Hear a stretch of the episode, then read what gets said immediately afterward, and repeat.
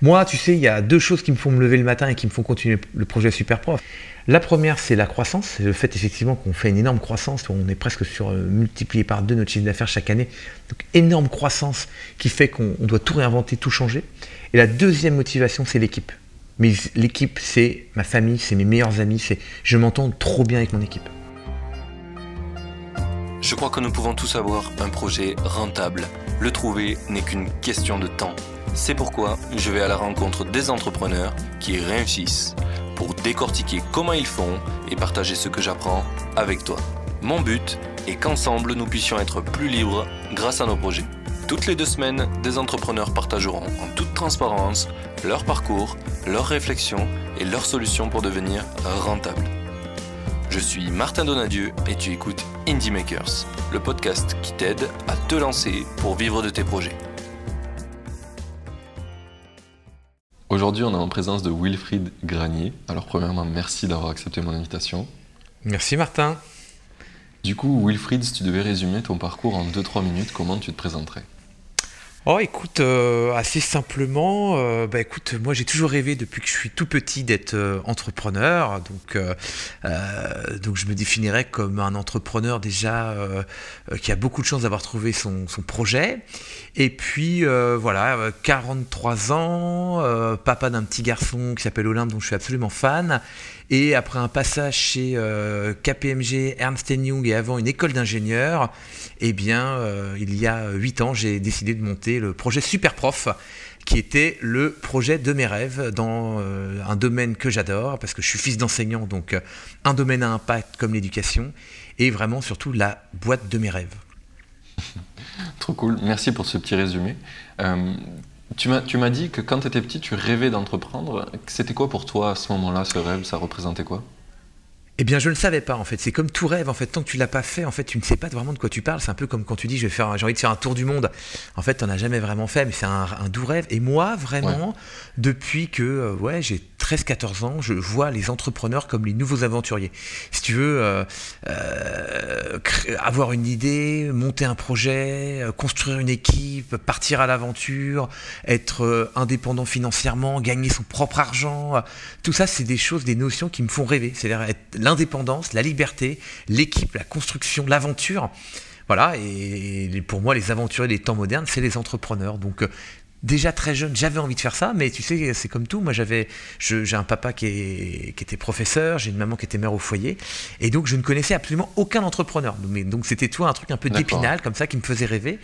Et donc, j'ai mis du temps en fait avant de me lancer. Et, euh, ça a été quoi? Est-ce que tu as, fait des mini-projets entrepreneuriaux avant vraiment de lancer Superprof ou ça a été le premier le premier? Oui, alors bah, déjà, j'ai pas ma première société, Superprof, mais j'ai fait plein de mini-projets entrepreneuriaux très très tôt. C'est-à-dire très vite, en fait, j'ai voulu gagner de l'argent en fait, euh, et avoir des idées et les vendre et construire, recruter des équipes. Donc très vite j'ai fait ça, tu vois, pour te dire, euh, j'avais 16 ans, j'ai monté une première société. Alors c'était pas vraiment une société, mais on va dire, euh, c'était une façon de gagner de l'argent dans, ouais. voilà, dans le nettoyage. Donc j'avais embauché mon frère, j'avais embauché mon cousin, et on allait nettoyer comme ça les maisons, les cuisines. J'avais de plus en plus de clients. Enfin, ça devenait un truc assez gros. Puis à un moment, mon père il m'a dit, bah, tu sais, tu dois rentrer en maths sup là quand même. Donc euh, là, c'est, faut peut-être arrêter le ménage là. Donc voilà, bon, j'ai arrêté spontanément en, début d'année, tu vois. Mais j'ai toujours eu envie de créer des petits projets pour gagner de l'argent et, monter des équipes. Donc ça, c'est vraiment un truc que j'ai en moi, tu vois. C'est, c'est comme un jeu, travailler dur, gagner de l'argent, c'est des choses que, que j'aime beaucoup. Euh, c'est, intéressant, tu parles de jeu. J'ai, aussi l'impression qu'il y a beaucoup d'entrepreneurs qui voient ça comme un jeu. Je pense que c'est ah bah, ceux qui arrivent le mieux. C'est qu'ils se prennent pas trop au sérieux comme ça, parce que si tu penses que tout est ultra, ah bah. trop sérieux, c'est dur d'entreprendre quoi. Et, c'est comme tout, en fait, quand je dis j'aime gagner de l'argent, en fait, il faut que tu comprennes, pardon, que j'aime pas gagner de l'argent personnellement.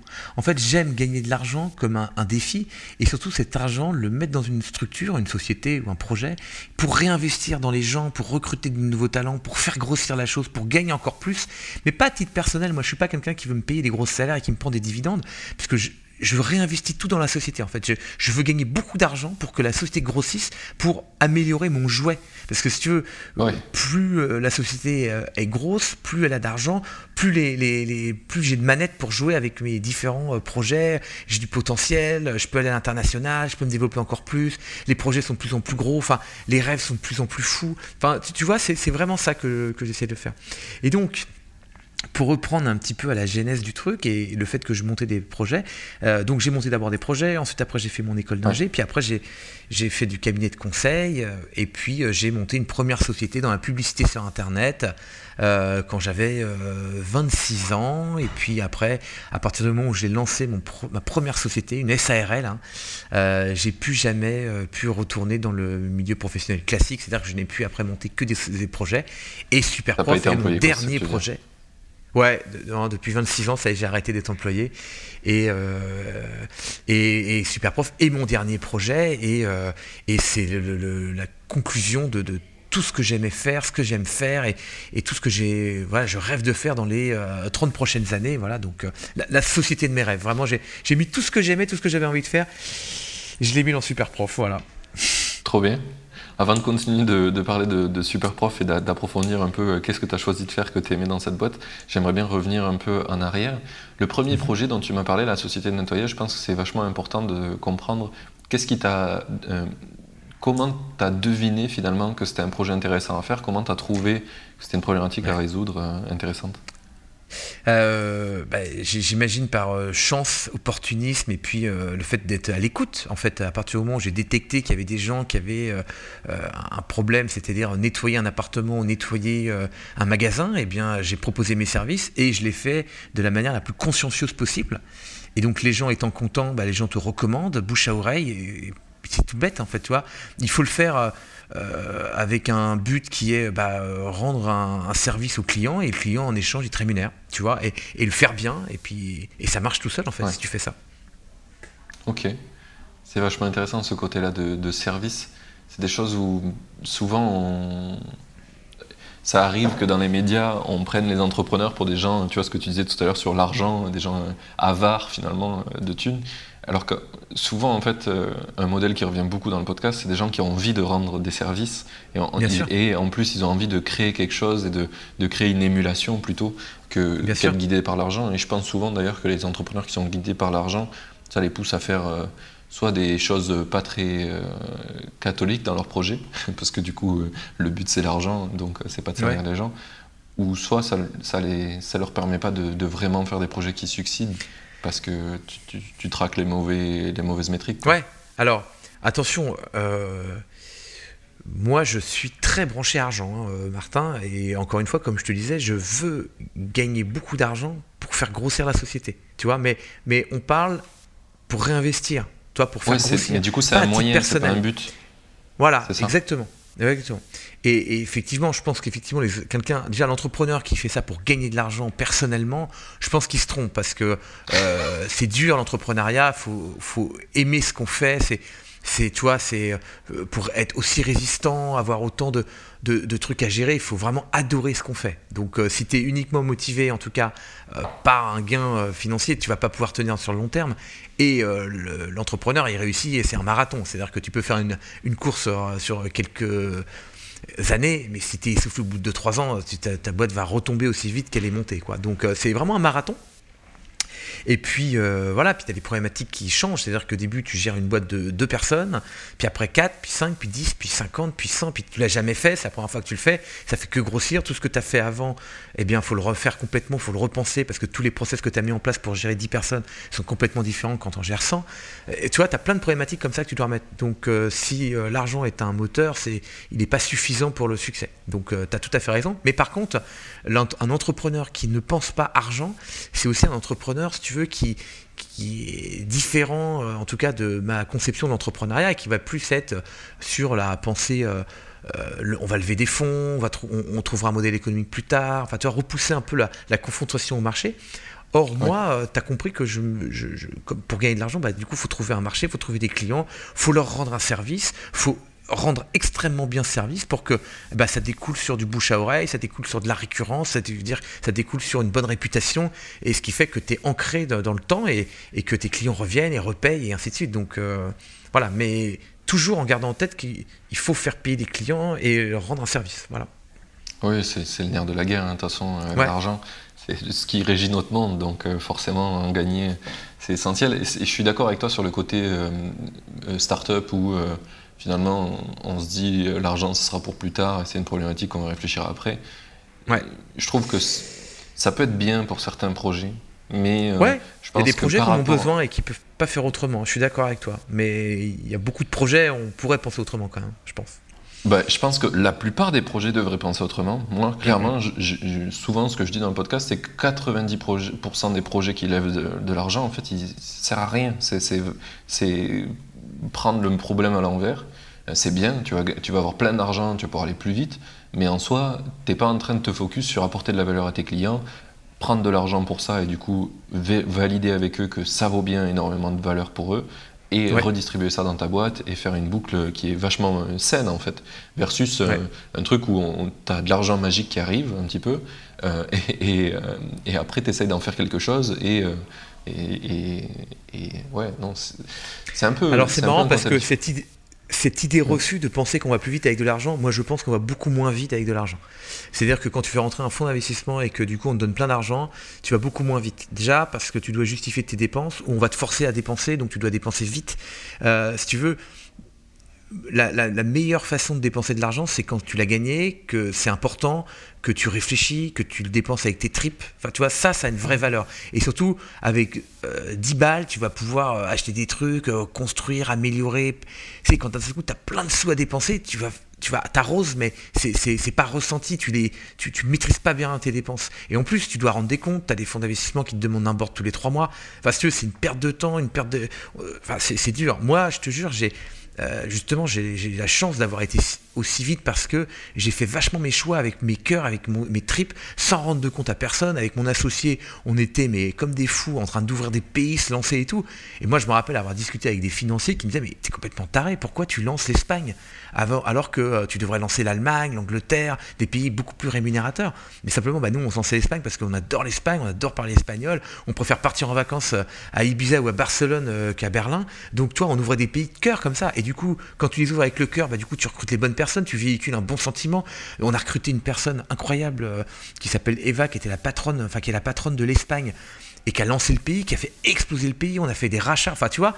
Et tout ça, c'est presque sans sous, sans argent, sans, sans compte à rendre, et vachement avec, euh, vachement avec le cœur en fait. Et en fait, quand tu fonctionnes avec le cœur et que tu fais, tu fonctionnes avec les tripes, tu vas beaucoup plus vite que quelqu'un qui a plein d'argent sur son compte bancaire. Voilà. Oui, c'est sûr. Ma philosophie. Bah, mais tu, suis tout à fait aligné avec toi. Tu, quand tu lèves des fonds, du coup, ce que tu disais, c'est que tu dois rendre des comptes et du coup, tu es obligé de.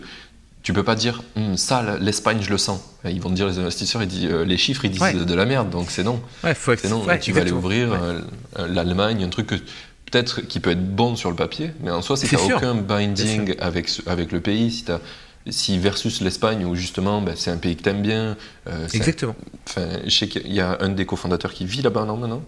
Ouais, absolument, Barcelone, ouais, tout à fait. Que j'ai rencontré, oui, par hasard. Ah Mais, euh, en étant à Barcelone, je l'ai rencontré euh, parce que euh, sa femme a fait un truc sur les podcasts. Ah ben bien sûr, Echo. Ouais. C'est ça. Anne-Claire. ouais. Anne-Claire. On les, on les embrasse, que hein, on les embrasse. Que, oui, que j'ai eu dans le podcast aussi, Anne-Claire. Ah oui, ah bah je l'ai pas très très très longtemps. J'écoute. Ah ouais Très très très longtemps. Oui, c'était dans les 10 premiers, je pense, ou les 15 premiers. Euh, et bref, tu vois, le, fait d'avoir un lien d'affection avec le pays, ben ça, ça crée quelque chose d'intangible, parce que tu peux pas le mesurer, mais ça crée une force, comme quand toi tu crées ton projet. Et, ça, mhm. ben, très difficile à expliquer à un investisseur qui, lui, il veut des tableurs Excel, il veut que ça rentre dans des cases. Ouais. Et ça, ça rentre pas dans une case. C'est plus compliqué, effectivement. Il y a des choix de cœur et des choix rationnels. Et en fait, euh, et, c'est comme tout, en fait. Moi, je crois qu'on n'est jamais aussi bon que quand on est euh, amoureux de quelque chose, euh, qu'on est très pugnace, qu'on est, toi, qu'on lâche pas le, le truc. Et, nous, je sais qu'on a fait avec l'équipe, alors qu'on n'avait pas une thune, on démarrait mais on était cinq, mais je te jure, on, faisait, on, abattait des montagnes parce qu'on était ultra soudés, on travaillait comme des fous sur le projet. Euh, s'il y avait des, choses à faire, des nocturnes, des machins, on les faisait tous ensemble, on était, toi, on était en communion totale. Et, bah, je te jure que 5 personnes ultra motivées, tu peux aligner 100 mecs devant toi avec euh, des fonds infinis, ils, seront bien meilleurs les 5 mecs super motivés parce que il n'y a rien qui arrête la motivation, rien qui arrête l'imagination, le fait d'y penser 24 sur 24, de travailler euh, comme des fous, de, tu d'être super euh, pushy tout le temps, bah ça, ça c'est voilà, tu peux pas l'acheter ça en fait. Oui, oui, ça c'est inachetable.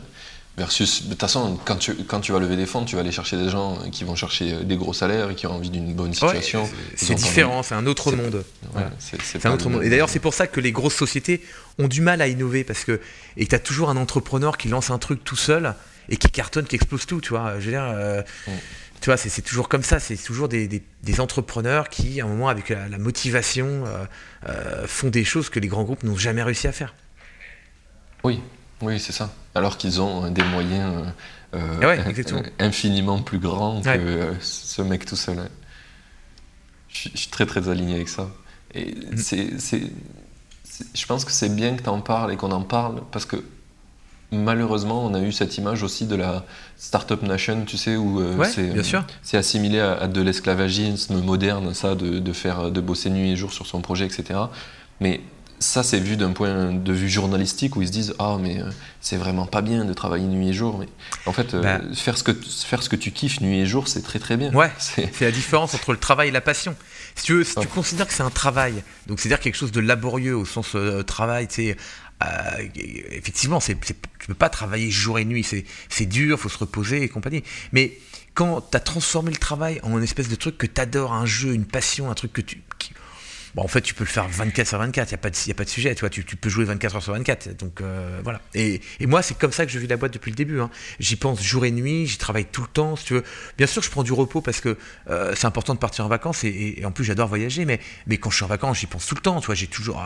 Alors, je suis pas, je suis avec mon fils, donc on fait de la piscine, mais, mais plein de fois, je nage, je, je pense à la boîte, j'imagine des trucs, je vais courir, je pense à. Enfin, tu vois, c'est trop jouissif d'imaginer le futur, d'imaginer de, l'équipe, d'imaginer le, comment ça va être, euh, d'avoir des nouvelles idées, de vouloir tester de nouvelles idées. C'est tellement chouette que c'est pas du travail, quoi. Donc, euh, donc euh, oui, la Startup Nation, effectivement, c'est peut-être quelque chose qui est compliqué pour les salariés des, des, grosses entreprises et tout ça, mais, mais pour les fondateurs, c'est quelque chose d'incroyable de, de, vivre de son projet, quoi. Oui, oui, c'est ça, c'est, je, pense qu'il n'y a aucun entrepreneur qui, dira le contraire. C'est une expérience incroyable et impossible à reproduire autrement qu'en étant un fondateur de sa boîte et, de vivre mm-hmm. toutes ces étapes-là. Euh, c'est assez ouf. Après, je pense que quand tu grandis, quand tu commences à avoir une petite équipe, c'est difficile de, il y, a une, vraie étape difficile de quand tu passes de ce moment-là où tu mettais énormément d'énergie tout le temps, tout le temps, tout le temps, et avec les, tes, tes fondateurs à faire ça, et quand tu commences à recruter des gens, tu as envie de garder cette énergie, mais en même temps, les, les, les gens, c'est moins leur projet que toi, même si tu leur donnes des BSPCE au départ, et du coup, tu as une quand tu commences à recruter, tu commences à avoir une, énergie un petit peu euh, divergente sur certains points, parce que forcément, ben, il y a des gens qui sont un peu plus employés, même s'ils ont départ, ils vont quand même être très très impliqués. Mais forcément, plus tu t'éloignes d'être fondateur et plus euh, l'implication se normalise. C'est un peu dur euh, au début. Oui, bien sûr, c'est dur. Mais en fait, je te jure qu'on a super bien réussi à le faire. On est aujourd'hui 200 collaborateurs chez Superprof, on est un peu plus de 120 à Paris eh bien, euh, je te jure, cette énergie, elle est encore là, elle est encore visible. Et je ne, donne aucune BSPCE, je ne donne pas d'action aux, collaborateurs, euh, parce que pour moi, c'est pas ça la motivation. En fait, pour que ça marche bien, déjà, il faut énormément les aimer. Moi, j'aime beaucoup mon équipe. On est très très proches. Je suis euh, de leur côté en permanence. On travaille ensemble. Premier point. Deuxième point, beaucoup d'autonomie, de responsabilité ils ont le droit de tout faire chez Superprof. Ils ont des accès à tout. Euh, pareil, à la data, aux données. tous les salaires sont publics, les comptes bancaires. Euh, tout quasiment, y a accès. Enfin, en tout cas, ceux qu'on a besoin. Il n'y a rien qui est caché. Enfin, tu vois, on est en toute transparence en toute autonomie. Les gens peuvent prendre des décisions. Il y a des gens qui ont 25 ans, euh, qui ont déjà 5 personnes dans leur équipe. Euh, il y a des gens qui ont des, pays euh, qui font 2 millions de chiffres d'affaires alors que ça fait un an qu'ils sont là. ils sont patrons du pays, donc ils ont plein de latitude à, faire, à avoir. Enfin, ils ont plein de latitude. Enfin, tu vois, toute cette responsabilité, le fait qu'on se retrouve, le fait qu'on passe des bons moments ensemble, le fait qu'on s'écoute, le fait que je sois pas un patron isolé dans sa tour d'ivoire, que justement, je motive pas les gens avec des BSPCE, je motive des gens avec justement le projet. Leur projet, c'est eux, c'est avec eux qu'on le fait. Euh, j'adore mon équipe. Enfin, tu vois, tout ça, euh, plus le fait que bah, je suis secondé, si tu veux, par capillarité avec les cinq premiers que j'ai recrutés, qui ont recruté cinq personnes comme elle, et ainsi de suite, eh bien, fait que, je te jure, on, vit un monde Enfin, c'est vraiment un monde parfait chez Superprof. La, la motivation, tu la sens. Si ce soir, je leur dis tous, on reste, on fait une nocturne parce qu'il y a un serveur qui est pété et qu'il faut qu'on bosse pendant euh, cette nuit, mais il n'y aura personne qui me dira, non, il faut que je rentre. Enfin, tu vois, on est, on, est une team mais ultra soudée. C'est, toi, euh, à la vie, à la mort, quoi. Parce que justement, on a le culte, tu vois, de euh, bah, la débrouille, quoi. La débrouille, on, est, on est sur le bateau, on est en. Voilà, on, est, voilà on est tous. On est, tous sur le même bateau et on, on tous dans le même sens. Et, et, non, ça c'est vraiment, voilà, c'est l'aventure super prof. D'accord. Il y a un point qui m'intéresse sur le, côté BSPCE. Tu as dit que tu n'en donnais pas. C'est vachement étonnant pour euh, la plupart des startups, euh, en tout cas qui lèvent des fonds. Euh, je pense qu'ils sont obligés de le faire. Les, les investisseurs leur, leur disent il faut loquer les gens avec toi. Ouais. T'imagines l'horreur Il faut loquer les gens. Quoi. Ah, déjà, déjà, quand tu pars du principe que des gens, tu les bloques. Moi, les gens, si tu veux, je, qui, qui j'ai envie de bloquer dans ma vie. T'imagines déjà un peu l'esprit pervers que tu as, c'est de bloquer des gens. Quoi. Bon, donc tu vas t'imaginer, nous on a créé une boîte, la boîte de mes rêves, c'est pas une boîte où je bloque les gens. Donc moi tout le monde est libre de partir. Mais du coup, comme tout le monde est libre de partir, j'ai personne qui part. J'ai personne qui part parce que tout le monde est content, tout le monde est bien. Tu vois, quand tu commences à. Enfin, tu, bref, je. je voilà, je vais pas. Euh, c'est justement, je, t'ai lancé sur le sujet pour qu'on en parle. ouais, ouais, ouais. Mais non, mais je ne veux pas critiquer le fait d'avoir des BSPCE, machin. C'est une autre philosophie, si tu veux. Euh, moi, je pense que la motivation euh, et la culture d'entreprise, elle passe vachement par l'échange, le dialogue, euh, la présence. Moi, je suis tout le temps au bureau, je passe beaucoup de temps avec eux, on, se retrouve le soir. Enfin, tu vois, on, passe beaucoup de temps ensemble, on se parle beaucoup, mon bureau est tout le temps ouvert. Enfin, voilà, je passe beaucoup de temps avec mes équipes.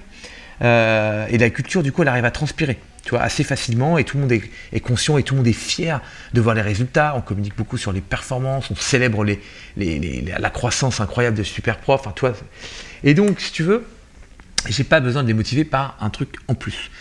Deuxième point, c'est que les BSPCE, du coup, c'est alors déjà c'est un, peu une blague, c'est une tarte à la crème, c'est-à-dire que c'est une option d'achat sur une valeur future. Si tu vends dans deux ans, tu pourras toucher dans quatre ans quelque chose. Tu sais, c'est un truc un peu qui te fait croire que tu es associé, mais en fait, tu rien du tout. Tu es, juste. Moi, des, gens qui ont des BSPCE et qui sont venus euh, toquer chez Superprof pour bosser en me disant Non, mais moi, j'abandonne mes BSPCE de l'autre boîte, de toute façon, c'est invendable, ça vaut rien. Euh, on m'a dit que ça fallait. Bah, tu vois, j'ai eu quelques cas comme ça. Donc déjà, c'est un peu une tarte à la crème. Et troisième point, euh, il n'y a, bah, a pas de valorisation chez Superprof. Et Superprof, tu as compris, c'est une boîte que je ne veux pas vendre, que je ne suis pas vendeur, je, veux la garder toute ma vie, donc il n'y a pas de valorisation. Donc en fait, avoir des actions d'une boîte qu'on ne peut pas revendre, ça serait encore plus frustrant. Et, je suis certain, je suis certain que si j'avais commencé à dire aux gens, alors je vais te donner des BSPCE, à un moment, si tu regardes, tu dis, ah, ça vaut, je sais pas, 10 000, 20 000, 50 000 euros, bah tu dis, bah je vais les vendre et je vais les toucher, et puis je vais m'acheter un appart où j'aurai un bel apport. Et du coup, en fait, qu'est-ce que tu fais? Bah, Spontanément, une fois que tu as vendu tes actions, bah, tu pars. quoi.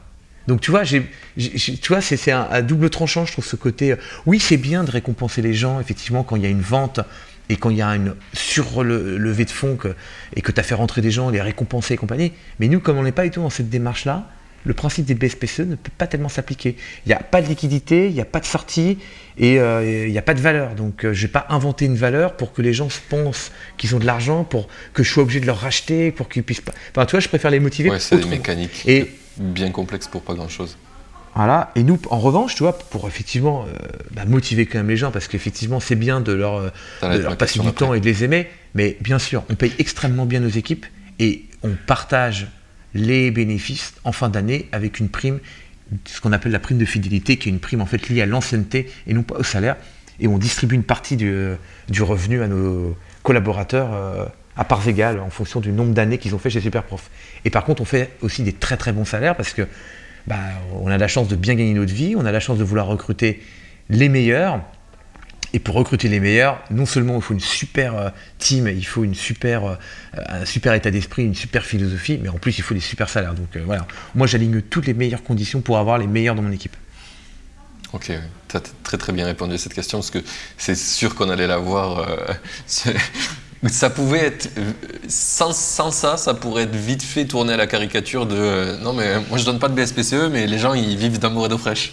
Ouais exactement. Ouais, non non, non surtout pas quoi. Mais, oui oui surtout. Ah bah non. mais ce qui, est drôle c'est que en fait je pense que c'est tellement évident pour toi qu'il euh, il faut bien payer. Euh, que du coup, c'est pas le premier truc que tu, que tu mets en avant. Le premier truc que tu mets en avant, c'est le fait la, la, connexion avec les gens. Et parce que ça, tu penses que c'est important et que c'est mal fait souvent. Euh, oui. Et, du coup, tu as beaucoup bah. mis ça en avant. Et ça, je trouve ça encore mieux. Euh, parce que ça, ça, prouve vraiment que pour toi c'est acquis la culture de l'argent, il faut bien payer, etc. Bien sûr, mais je vais te dire, je vais te dire un peu la, comment j'ai construit la société depuis le début. Euh, moi c'est marrant, des fois je vois des reportages sur des bureaux tu sais, où il y a des énormes valeurs, euh, courage, liberté, tu sais, sur le mur. Mais moi je me dis, mais c'est incroyable. Déjà, nous il n'y a pas ça, il n'y a pas marqué des mots comme ça, tu vois, qui font rêver. Nous, si tu veux, bah, on se retrouve le soir, on partage un, verre, on est là, on est ensemble, on se parle. Ça, ça a plus de valeur que d'écrire un mot. Et, surtout, je leur parle régulièrement, on se parle, on se raconte toutes les aventures qu'on va faire, les lancements de pays. Après, euh, j'ai la chance d'avoir 35 nationalités au bureau, donc en plus, on a des cultures différentes, on a des fêtes différentes. Il n'y a pas longtemps, on a fait une fête indienne, euh, que je, j'ignorais tout, mais tous les gens qui s'occupent de l'Inde, du coup, étaient contents de fêter avec nous, de nous apprendre cette fête où euh, ils font des dessins avec des, espèces de poudre de couleurs et tout. ça. tu vois, on, se partage tout ça, c'est la culture super prof, c'est euh, l'échange, la mixité, euh, tous les, euh, les origines, les pays, enfin tu vois, ça c'est chouette, mais ça se vit, tu vois ce que je veux dire, ça, ça s'écrit pas sur les murs. Tous ceux qui l'écrivent sur les murs, j'ai l'impression ils l'ont écrit, c'est bon, ils peuvent se barrer et rester dans leur tour d'ivoire et parler avec des financiers, quoi. Ouais, c'est ça. Tu vois, ils ont, et, surtout, ils ont même pas trouvé eux-mêmes leur valeur. Généralement, ils font appel à des cabinets externes qui viennent qui viennent dans une pièce, qui prennent les cinq directeurs et qui font des post-it en disant alors qu'est-ce que vous pensez c'est quoi la valeur c'est ah, chacun donne son idée à la fin il te faut un rendu et tu peins sur le mur euh, les mots liberté. Bon tu vois, tu vois nous c'est pas ça. Nous c'est vraiment à l'arrache il n'y a pas de cabinet de conseil on perd pas de temps on la crée nous-mêmes on la co-crée ensemble comme une bande de potes tu vois on n'écrit pas des valeurs avec nos potes. Enfin tu, sais tes potes tu les vois tu partages du temps tu discutes avec eux tu t'engueules. Les valeurs elles sortent d'elles-mêmes tu, vis les choses tu vois tu les vis tu vois. Tu vas pas demander à des gens de t'écrire des, des... Enfin, bref. Euh, donc voilà. Et ensuite sur le salaire il y, a deux choses. D'abord, il faut bien payer les gens, ça, il n'y a pas de débat parce qu'il faut recruter les meilleurs. Mais au début, moi, j'avais une problématique inverse, c'est que euh, j'avais vraiment pas de sous. On n'avait pas de sous, donc on avait du mal à payer les gens extrêmement bien. Donc, il fallait trouver autre chose. Et par exemple, tu vois, moi, je sais que depuis la création de Superprof, on ne recrute qu'en CDI. Et c'est quelque chose, soit qui, j'ai vu des gens d'ailleurs euh, venir chez Superprof avec des pratiques managériales un peu différentes, tu vois, et qui disaient, mais non, mais nous, dans les grands groupes, on embauche d'abord en CDD, puis si c'est validé au bout de six mois, on embauche, ou on fait, faire, on fait des stages, on, fait en presta, en freelance, enfin, tu sais, toutes des mesures. Tu fais graduellement. Euh, ouais, euh, de précaution, on va dire, pour que, euh, au cas où, on puisse dire aux gens, ben non, en fait, vous pouvez pas rester. Et eh ben, moi, je me suis, je me suis toujours interdit ça, c'est-à-dire qu'on a toujours dit, non, non, si tu viens chez Superprof, on s'engage avec toi, on veut les meilleurs, donc on veut des gens qui veulent en CDI, qui, qui demandent des CDI. On veut que les gens s'engagent dans la durée et nous aussi on s'engage dans la durée. Donc évidemment, on fait un CDI. Donc c'est ça la politique super prof. Il y a la bonne rémunération. Maintenant, les gens on peut les payer parce qu'en plus on grossit, on recrute des gens à l'externe et puis il y a des comparaisons. Mais au début, même quand au début on n'avait pas beaucoup de sous, en fait, on a, toujours voulu recruter en CDI parce que en fait recruter autrement. Euh, bah, t'as pas les bons profils, euh, t'as pas d'engagement, euh, et puis à un moment, il faut avoir le courage en tant que entrepreneur de dire bon ok je te recrute mais c'est pas pour te planter dans six mois en disant ah bah, désolé il n'y a plus d'argent je me suis planté. Non non. Je te recrute tu vas rester avec nous. J'ai une responsabilité maintenant c'est à la fin du mois tu seras payé quoi qu'il arrive. Tu vois et du coup ça te met aussi une pression un peu euh, toi en tant que chef d'entreprise de, bah, de dire voilà je peux pas voilà je suis là pour gagner de l'argent je suis là pour euh, payer mes salaires à la fin du mois sans voilà mais voilà donc euh, il y a le bon salaire mais il y a aussi l'engagement et donc je sais que nous on recrute tout le monde en CDI et pour la petite histoire, j'ai eu des fois certains cas, euh, par exemple, certaines équipes qui ont voulu recruter des gens et qui, euh, voilà, comme ils sont très autonomes, tu as compris, je laisse beaucoup de liberté aux équipes, ont proposé des CDD. Et quand j'ai appris ça, par exemple, j'ai vu, il y a peut-être deux trois personnes qui ont été embauchées en CDD chez nous. Et quand je découvre ça, je te jure, je suis à chaque fois, je me dis mais c'est pas possible. Et comment ça se fait que mon message n'a pas réussi à passer quoi? Je vous ai dit recruter qu'en CDI, non non. Et on a, et quand j'ai appris ça, on a transformé les trois qui étaient en CDI en CDI instantanément. Ils ont dû avoir une belle surprise. Ouais, ouais, ouais, bah, ils étaient contents, mais Mais et surtout, c'est marrant parce que, alors tu vois, c'est parce que tu vois, comme tu disais, plus on est et plus ça se dilue, plus d'informations et tout. Puis il y a des gens qui ont des, qui ont des pratiques, qui connaissent et tout. Puis il y a des gens qui sont euh, un peu plus euh, anxieux, tu vois, précautionneux, tu vois, que d'autres. Euh, mais tu vois, voilà, c'est le genre de trucs qui peuvent arriver. Moi, je suis 100% CDI, 100% bon salaire, euh, une équipe très soudée, on passe beaucoup de temps ensemble, on compte pas nos heures, euh, et en même temps, euh, moi j'abuse pas, hein, j'appellerai pas des collaborateurs le week-end pour leur demander de faire des trucs, tu vois, je suis très respectueux aussi, il y a des horaires de boulot, faut partir en vacances, il n'y a pas de débat, il y a du télétravail et tout, mais voilà, on est, on est tous ensemble, et quand il y a une galère, on est main dans la main, voilà. Ok. Euh, j'ai une question par rapport à ça, justement. Tu dis que vous êtes très très soudés. Je sais que quand j'ai rejoint à un moment donné Tukantuko, qui était une grosse boîte, ils ont eu des petits soucis pour recruter. Ben, ils pensaient bien faire, ils avaient un process bien soudé. En fait, ils se sont retrouvés avec des gens avec des cultures un peu différentes. Ils ne sont jamais arrivés à les aligner. Est-ce que toi, tu considères que tu as, des fois fait des mauvais recrutements ou tu arrives à, à, vraiment diffuser bien la culture, peu importe à qui, qui rejoint la boîte? Alors, je n'ai pas fait de mauvais recrutement, mais j'ai raté un recrutement. Mais je t'en parlerai après. Alors c'est marrant que tu dis ça parce que déjà, moi j'ai de la chance, on a 35 nationalités. Si j'avais que des Parisiens ou que des Français dans l'équipe, ça serait beaucoup plus compliqué. Pourquoi je te dis ça? Ah euh, ouais. ah bah c'est sûr. Ah bah c'est évident. En fait, il euh, faut que tu imagines que nous, c'est l'auberge espagnole. Donc c'est que des gens assez jeunes et indépendants et assez débrouillards pour quitter leur pays, donc Argentine, Chili, Pérou, Mexique, Colombie, Brésil, euh, Turquie, Indonésie, euh, Italie, après toute l'Europe, euh, on va dire que ça c'est plus simple, mais Russie, Ukraine, Pologne, donc c'est que des gens qui sont venus en France, qui parlent pas la langue, qui doivent apprendre la langue, apprendre à trouver un appartement, se débrouiller. Euh, bah, du coup, c'est des gens très sociables parce que du coup, bah, quand tu es tout seul dans une ville que tu connais pas, tu te fais des potes. Et donc, toi, c'est déjà des gens qui sont extrêmement autonomes, débrouillards et très reconnaissants de la chance qu'ils ont d'être en France. Parce que tu ils ont incomparable, si eux, quand ils viennent de certains pays euh, et qu'ils viennent en France et qu'ils se rendent compte de tout ce qu'on a, la sécurité, euh, l'argent, plein de belles choses, tu sont, ils sont assez reconnaissants, donc ça c'est assez agréable. Euh, moi, j'ai beaucoup de gens qui, se demandent la nationalité française au bout d'un ou deux ans chez Superprof, donc j'écris souvent des lettres de recommandation, parce que les gens, en plus, ils veulent la double nationalité, parce qu'ils adorent le pays. Donc ça, c'est très agréable.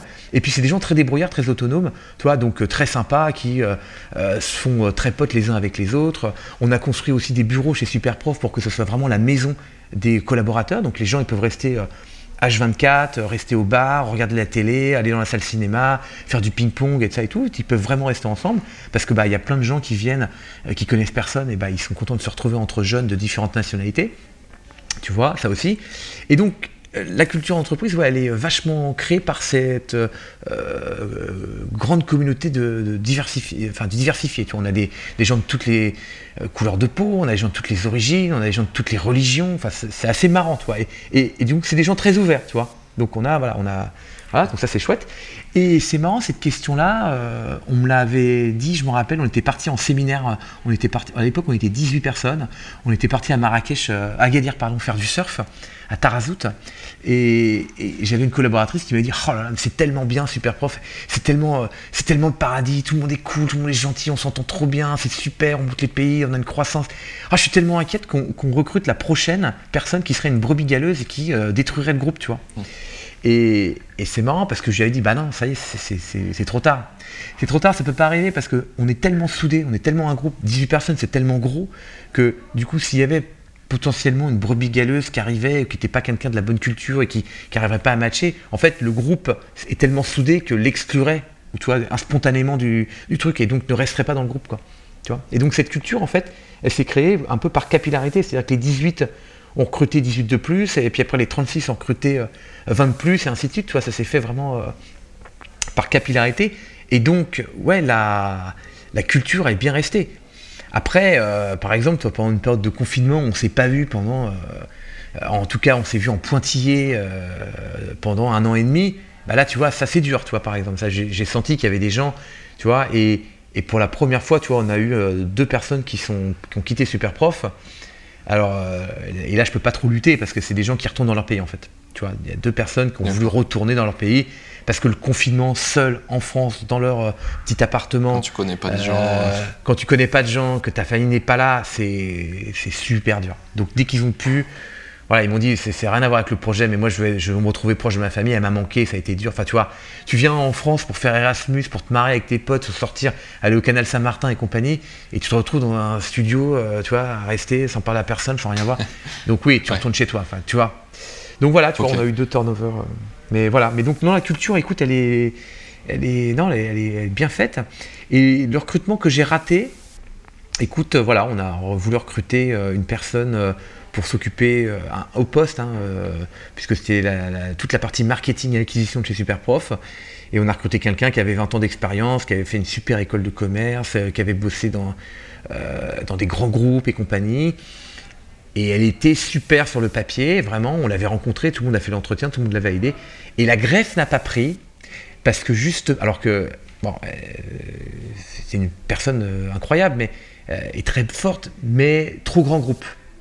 Et le fait que nous, on ait l'habitude de travailler trop à l'arrache, de faire de briquet de broc, de faire avec deux bouts de ficelle, de que construire quelque chose. Ouais.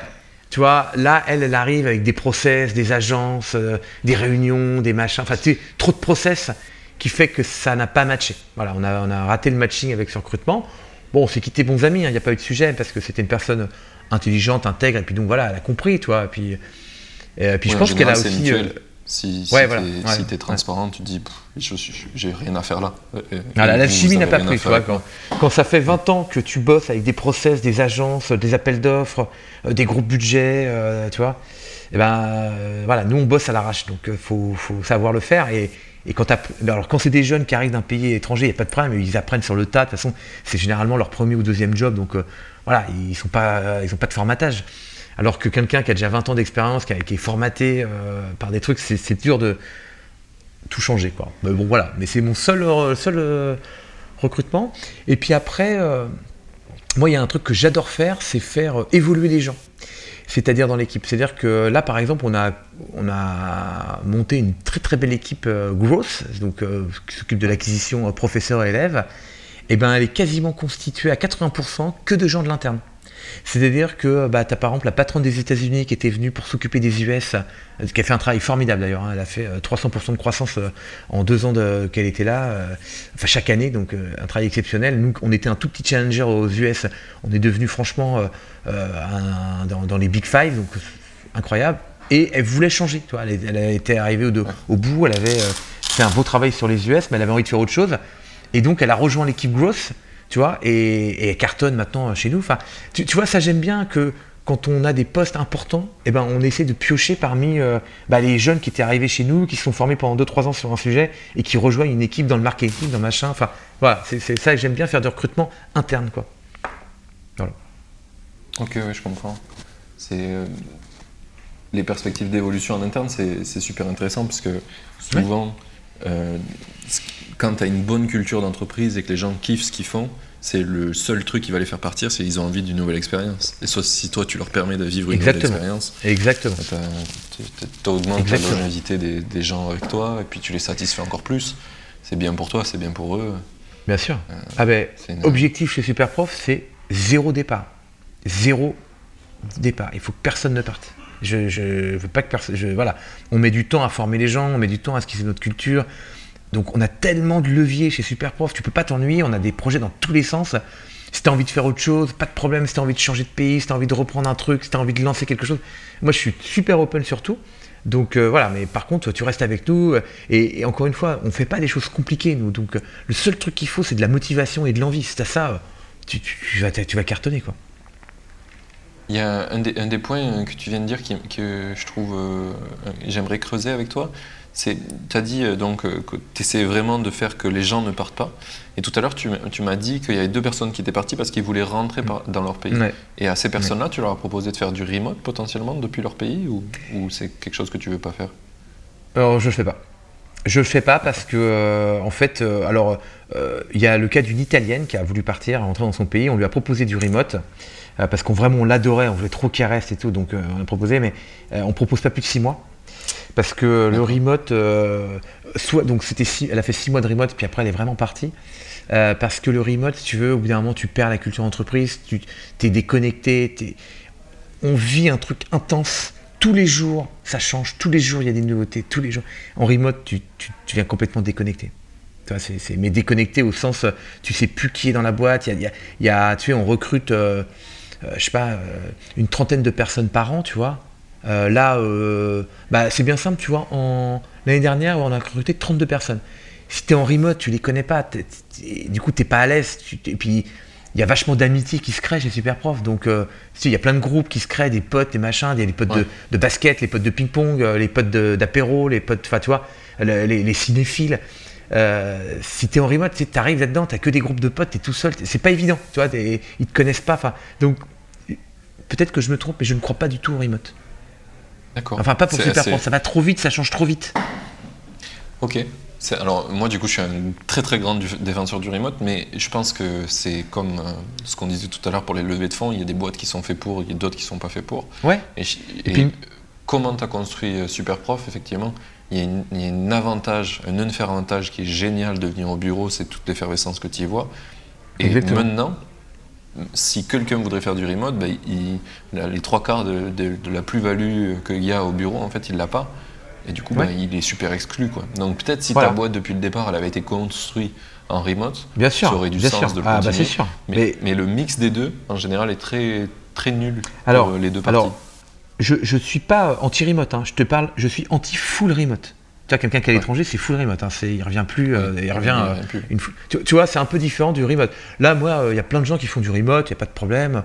Tu vois, même si moi je suis tout le temps au bureau parce que c'est plus simple pour moi, ça va plus vite, tout va plus vite quand tu es au bureau et que tu vois les gens. Et puis je préfère, puis je suis très bien au bureau. Mais je suis pas anti-remote, tu vois. Ouais, voilà.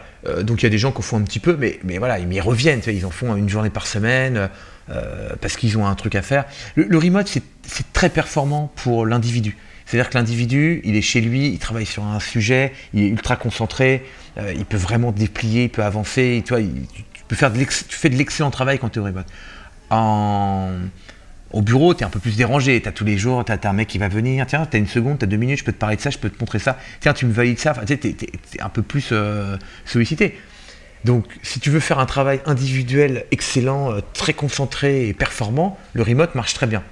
Mais c'est ce que je j'essaie d'expliquer à mes équipes. Moi, je privilégie le collectif à l'individuel. C'est-à-dire que euh, le remote, c'est bien pour l'individu parce qu'il travaille de façon concentrée, mais par contre, c'est pas bien pour le collectif qui arrive au bureau et voit personne. C'est pas très agréable d'arriver à ton bureau et dire Ah merde, je voulais voir des collègues, je vois personne.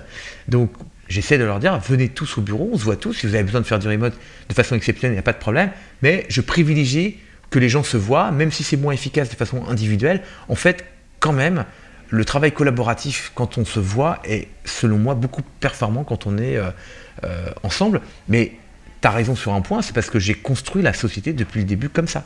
Si je l'avais construite différemment avec que du remote, et voilà, bah, aujourd'hui je te dirais, bah non, on est très efficace en remote parce que ça fait euh, 7 ans qu'on travaille comme ça et qu'on a l'habitude et qu'il n'y a pas de sujet. Quoi. Mais nous, on a, travaillé, on a appris à travailler différemment. Seraient, fait pour ça, toutes les, toutes tes manières de travailler, toutes les habitudes de la boîte en fait seraient euh, logées dans ça. Donc forcément, ça serait plus optimisé le remote que, que le sur et puis, place. Bah, du coup, euh, pour motiver les gens, comme il y aura une, une culture d'entreprise qui serait moins forte, du coup, j'aurais mis en place d'autres outils. Euh, enfin, tu, vois, j'aurais repensé. Moi, j'ai créé Superprof et toute la motivation, toute l'expérience, tout, le, partage autour justement d'un lieu déjà. Donc, un lieu physique. Donc, là, euh, les bureaux, qu'on appelle notre ambassade. Donc notre ambassade, si tu veux, elle est déjà là pour fédérer. Donc si tu veux, elle n'est pas faite pour le remote. Sinon, je ne prenais pas des bureaux dans le 10e arrondissement de 1000 euh, m2 où je payais une blinde de loyer, refait par un architecte avec des tireuses à bière à disposition. Tu vois, je faisais autre chose. tu vois, donc euh, tu vois, voilà.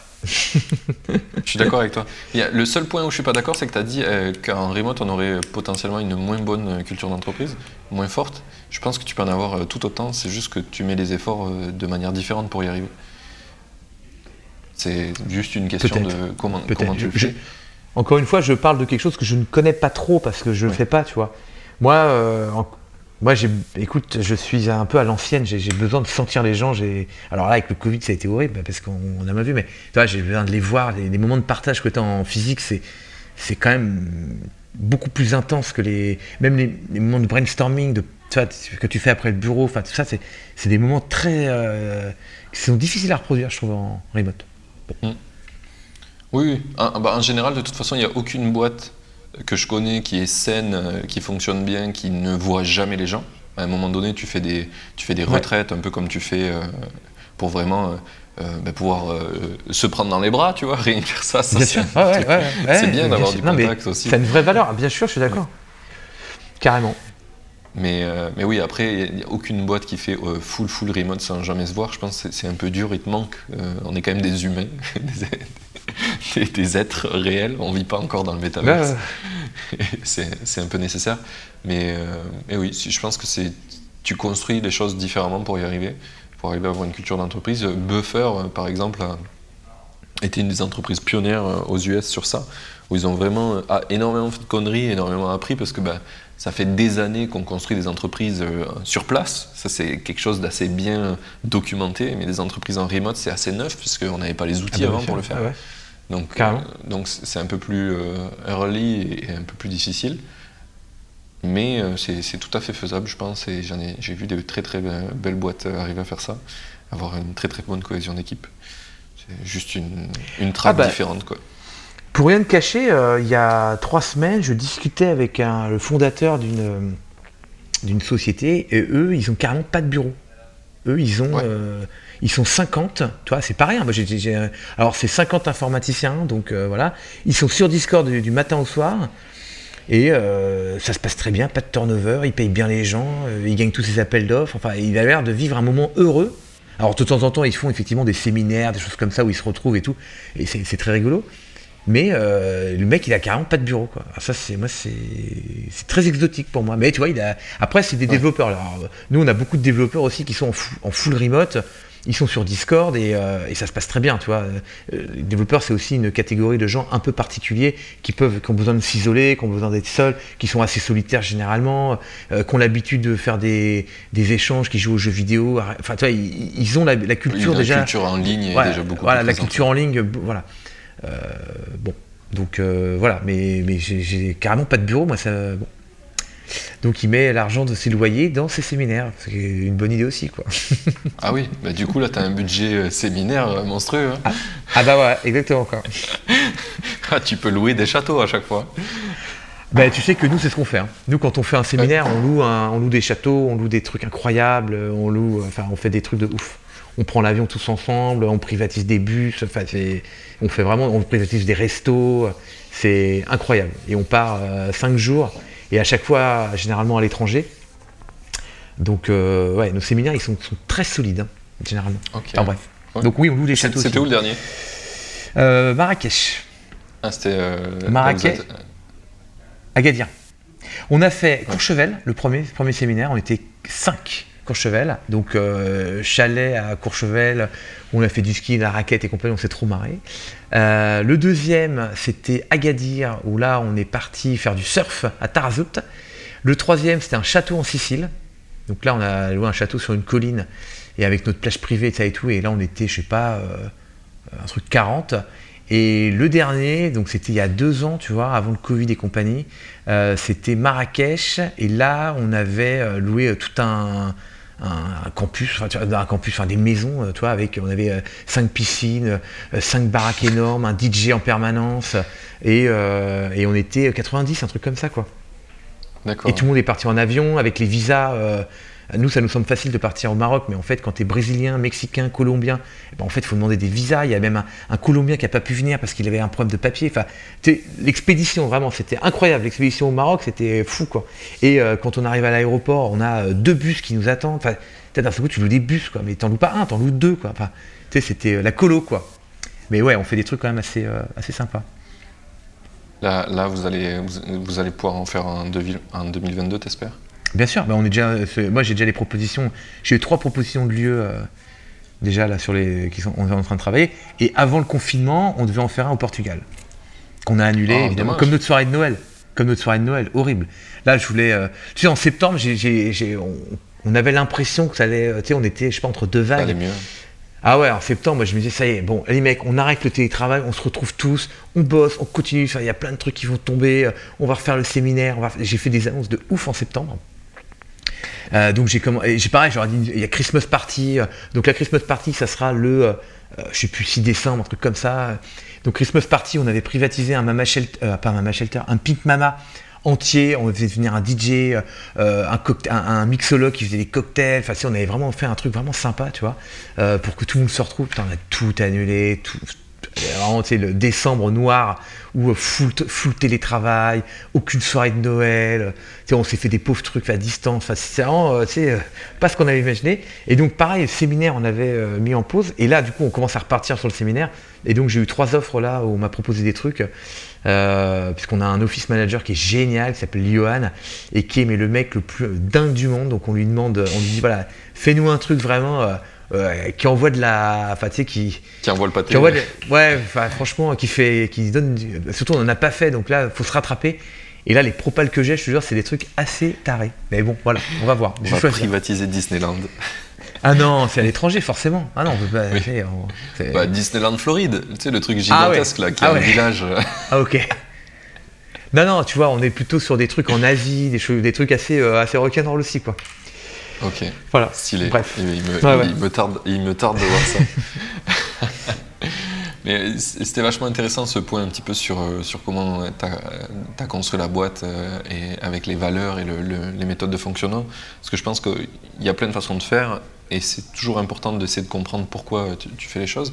Et D'ailleurs, on va revenir un, peu, un petit peu parce que du coup, on n'a pas du tout mhm. euh, fait l'historique de, de Superprof. D'où vient l'idée à la base de Superprof? Comment ça t'est venu? Ah écoute, euh, Superprof, j'ai le déclic en début 2013. début 2013, déjà je découvre Airbnb. Donc Airbnb, tu sais, je commence à louer des appartements, ça et tout. et je me dis, c'est incroyable, cet outil qui a réussi à créer une communauté de gens euh, sympas, de confiance, qui ont assez de confiance pour euh, se booker un appartement. C'est un truc très important, avec des objets potentiellement de valeur à soi, à un inconnu, simplement parce que la confiance qui est créée entre le, euh, les deux individus par le réseau est, formidable. Avec des, mesures de performance, des interactions entre les gens, la mesure du temps de réponse, du taux de réponse, qu'est-ce que les gens répondent. Enfin, tu vois, donc ça, je trouve l'outil incroyable. Et à ce moment-là, je me remets au cours de guitare. Et je me dis, c'est quand même incroyable quand tu veux apprendre quelque chose aujourd'hui, euh, la pauvreté du, truc. Si tu veux apprendre des cours de guitare, bah, soit tu te trouves, euh, tu vas sur le bon coin et tu te trouves un prof de guitare entre une, une machine à laver et un camping-car. Tu vois, il n'y a pas de qualité, il n'y a rien. Il y a un mec qui t'écrit, euh, donne cours de guitare dans le 17e, 20 balles de l'heure, voilà mon numéro, voilà mon 06 déjà tu te dis bon euh, c'est forcément un mec qui fait ça ça peut pas être une, une femme c'est pas son, son, portable donc incroyable et deux euh, aucune qualité je sais pas qui c'est je l'appelle euh, il sait pas qui je suis il me voit pas il sait, tu, tu déranges les gens t'appelles comme ça enfin c'est étonnant ou alors, du coup, tu vas à la boulangerie du coin et tu, vois une petite étiquette encore avec des, trucs de cours particuliers. ou si tu cherches du soutien scolaire, tu as des gros organismes qui ont un modèle économique assez particulier où ils te vendent du crédit d'impôt tu choisis pas ton prof, il t'envoie quelqu'un chez toi, euh, un étudiant euh, qui est mal payé, avec une grosse commission pour eux, avec euh, toi qui va gagner du crédit d'impôt. Enfin, tu vois, vraiment, tu te dis, mais la pauvreté de, l'offre. Et donc, avec mes cours de guitare que je voulais reprendre, je me dis, en fait, je vais simplement créer le Airbnb du cours particulier. Et ça, c'est ça le pitch de base. Donc, décembre 2013, je me dis, je vais créer le, le Airbnb du cours particulier une communauté de professeurs triés sur le volet de confiance dans tous les domaines. Euh, si je lance euh, le projet, ça sera à l'international. Euh, et je me dis, en plus, c'est incroyable, j'ai trouvé ce, truc de l'éducation. L'éducation, c'est quand même un, truc qui a, de l'impact sur le monde, tu vois. Moi, je suis fils d'enseignant, j'ai donné des cours particuliers quand j'étais plus jeune. Je vois bien que moi, j'ai adoré donner des cours particuliers, rencontrer mes élèves, le fait qu'ils aient réussi leur examen, c'était quelque chose de très valorisant, tu vois. Quand ton élève de terminale, il dit à la fin de l'année Ah, j'ai eu mon bac, merci, merci, merci. Enfin, peut-être es super fier, tu as, travaillé avec la personne pendant une année, enfin, toi, c'est chouette. En plus, tu gagnes bien ta vie, moi, je trouve, en tant que prof particulier. Tu as, un tarif horaire très correct. Euh, et, puis, cette relation one-to-one, comme ça, avec l'élève, c'est quelque chose voilà, qui te donne envie de transmettre. Tu as, appris quelque chose, tu as aimé, là, tu le transmets, tu l'apprends une deuxième fois aussi en transmettant. Enfin, c'est quelque chose de vraiment chouette. Et donc voilà, donc euh, Superprof, c'est la naissance, c'est l'outil Airbnb, la grande communauté de professeurs de confiance. le moteur de recherche, l'international, mais surtout, j'avais pas le nom de domaine. Et donc, si tu veux, moi, pour parler de mon projet, en fait, Martin, tu as besoin d'avoir un nom, tu as besoin de dire ah bah ça s'appelle comme ça quand on parle à ton pote, à ta nana et compagnie, toi tu as besoin d'avoir un nom et, et, là j'ai bien galéré pour le nom parce que je trouvais pas, je trouvais pas. Ouais bah non, je trouvais pas. Et puis à un moment, un matin, une fulgurance. C'est qui revient souvent avec les, entrepreneurs, ça, le, nom. Des fois on réfléchit trop. Bah ouais, et puis je trouvais rien, rien qui, qui, marchait.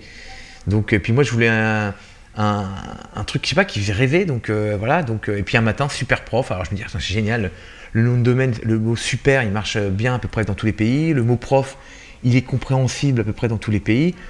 Super prof, ça donne bien l'image de ce que j'ai envie d'envoyer. C'est-à-dire que j'ai envie de dire, bah voilà, c'est des super profs. En même temps, euh, ça envoie une bonne image pour les professeurs. Bah, vous êtes des super profs, donc euh, tu vois, c'est bienvenue dans la communauté de, super professeurs.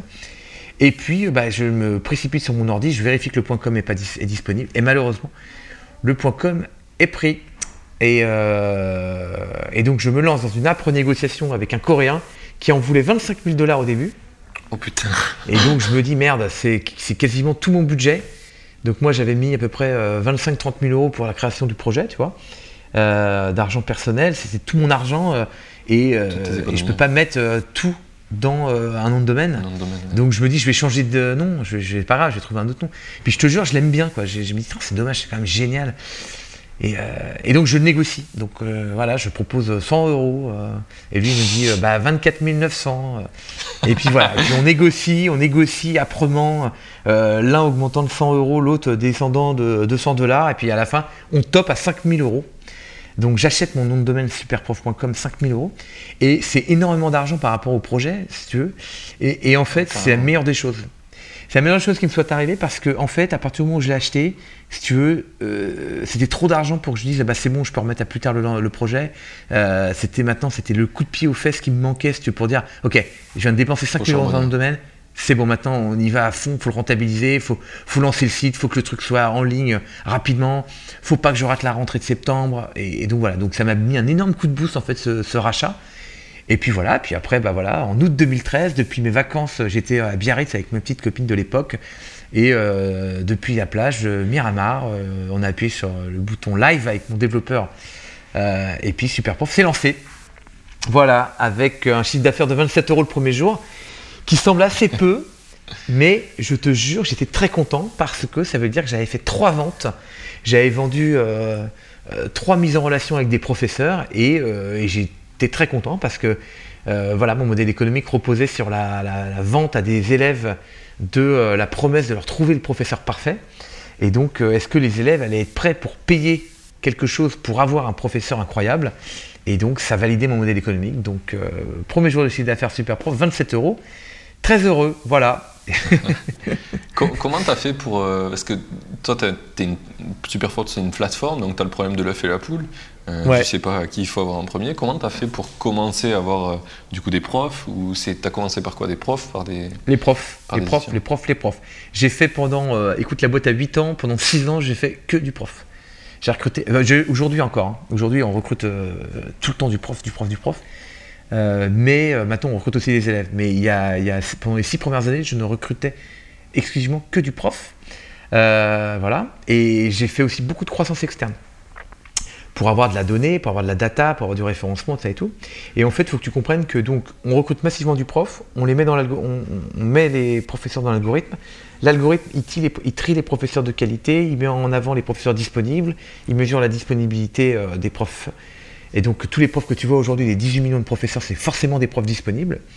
Euh, et ensuite, après, bah, le référencement fait le reste, c'est-à-dire qu'on va se référencer dans Google, on va être bien positionné sur des requêtes, et les élèves, quand ils vont chercher prof de quelque chose à Toulouse, à machin, eh ben, ils vont nous trouver, et ils vont, voir, ils vont voir le listing des professeurs, et après l'UX fait que bah, c'est assez fluide et assez facile de, de matcher et de faire une demande de cours à un professeur. Voilà. Donc c'est comme ça qu'on a fait. Donc pendant les six premières années, on a recruté massivement du professeur par plein de canaux, par de Google, par du Facebook, par de partenariats avec les grandes universités, euh, par de l'échange euh, avec des job boards, par le fait de, de, racheter, faire de la croissance externe de sites euh, qui étaient des sites de petites annonces de cours particuliers, et eh bien euh, tout ça pour faire grossir, grossir, grossir la communauté de professeurs.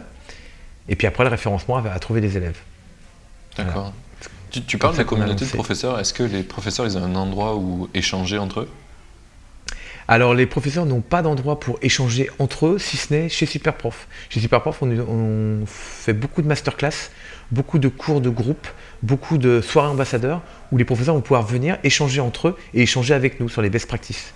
Donc euh, non, ils n'ont pas d'endroit pour communiquer les uns avec les autres. C'est un truc sur lequel on travaille, hein. mais par contre, du coup, nous, on sert d'intermédiaire aussi entre les différents professeurs. Voilà. Oui, ok.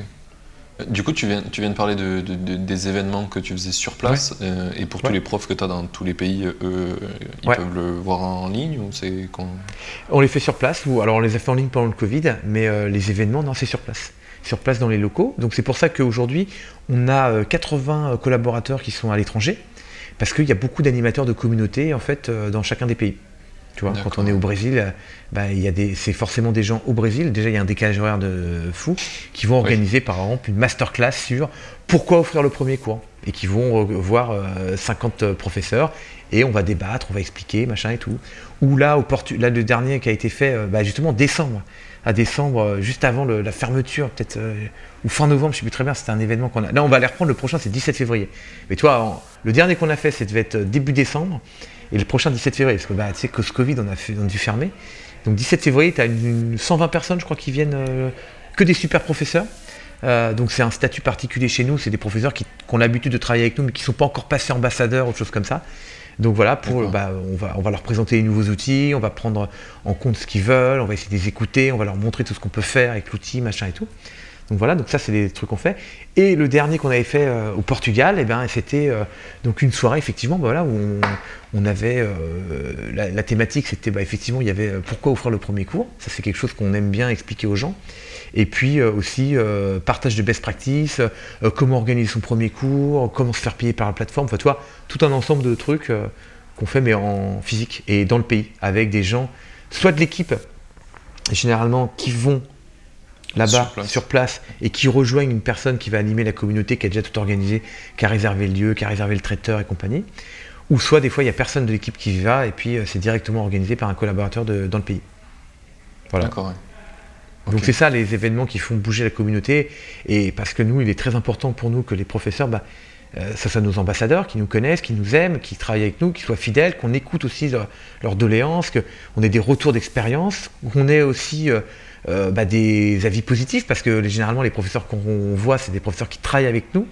Et donc les équipes, elles sont mais trop contentes de voir des profs qui te disent merci beaucoup, vous avez changé ma vie, grâce à vous, je travaille énormément et tout, parce que bah, les gens ici, c'est au support, donc le support, c'est généralement, tu récupères les trucs qui vont pas trop, tous les trucs qui vont, bah, tu les vois pas. Nous, ça marche dans 99% des cas, mais on va pas t'appeler pour te dire ah super, mon cours il marche, c'est génial.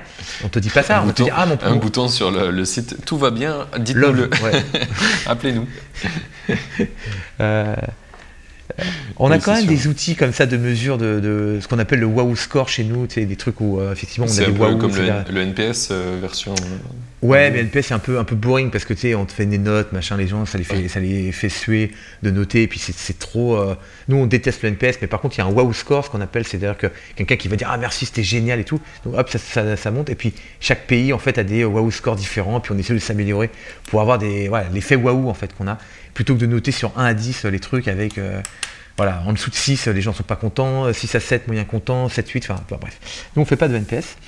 Euh, mais bref, on fait plus du qualitatif que du quantitatif. Ça, se présente comment du coup pour toi un wow, score? C'est le, la personne en fait qui reçoit l'email, c'est le qualitatif. C'est-à-dire que quand tu as des échanges avec les professeurs ou les élèves, à un moment, le prof va te dire merci beaucoup, c'est génial, vous avez répondu à ma question. Ah, excellent. Et ça, ça compte comme un waouh. C'est le la personne qui gère le dossier qui te dit, qui le flag comme un waouh. Ah, ok. Tu vois Oui, c'est vous en interne. Voilà. C'est nous qui flaguons le waouh. En fonction. Alors, différent. il faudrait que je rentre dans les critères exactement qu'est-ce que, à partir de quand on dit waouh. Euh, mais euh, ça a été fait par notre euh, head of support, qui, qui est une fille, de, une ancienne de Blablacar, qui est une fille absolument fabuleuse, qui s'appelle Marika, une franco-italienne.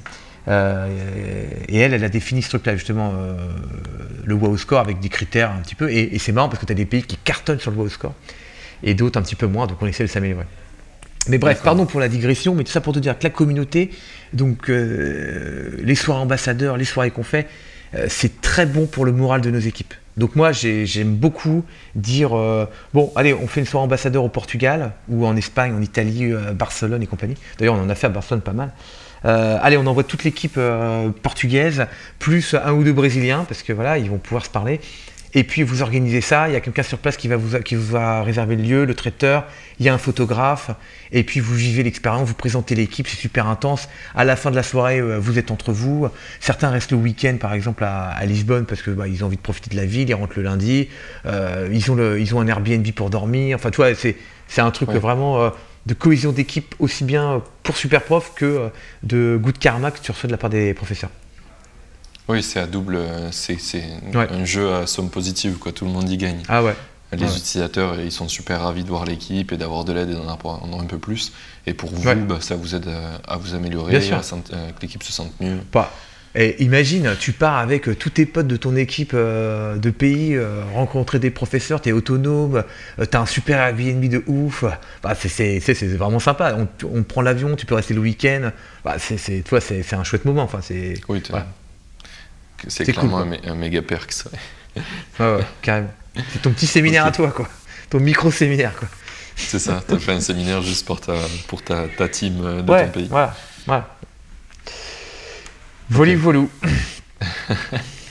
on, a, pas mal digressé sur plein de sujets, mais c'était super intéressant. Euh, on va revenir un petit peu. À, je fais un check des questions qu'on n'aurait pas trop abordées.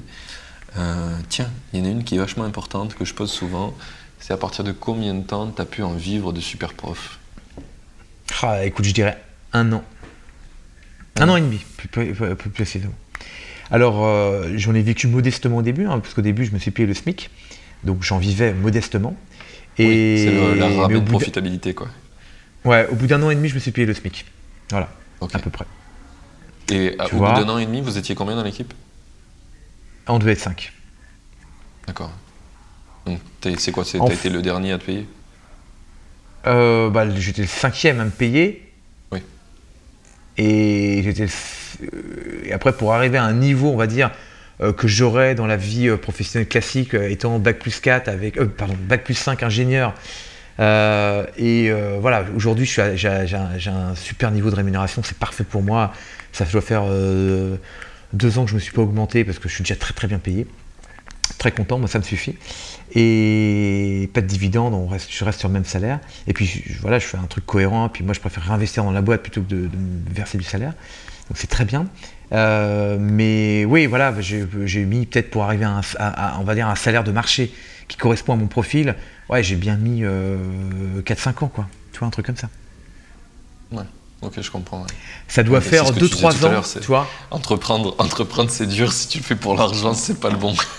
ah bah non, non, non, non, non, non, Faut, voilà, au bout, ça fait 2-3 ans que je me, je me verse un bon salaire de marché, quoi, tu vois.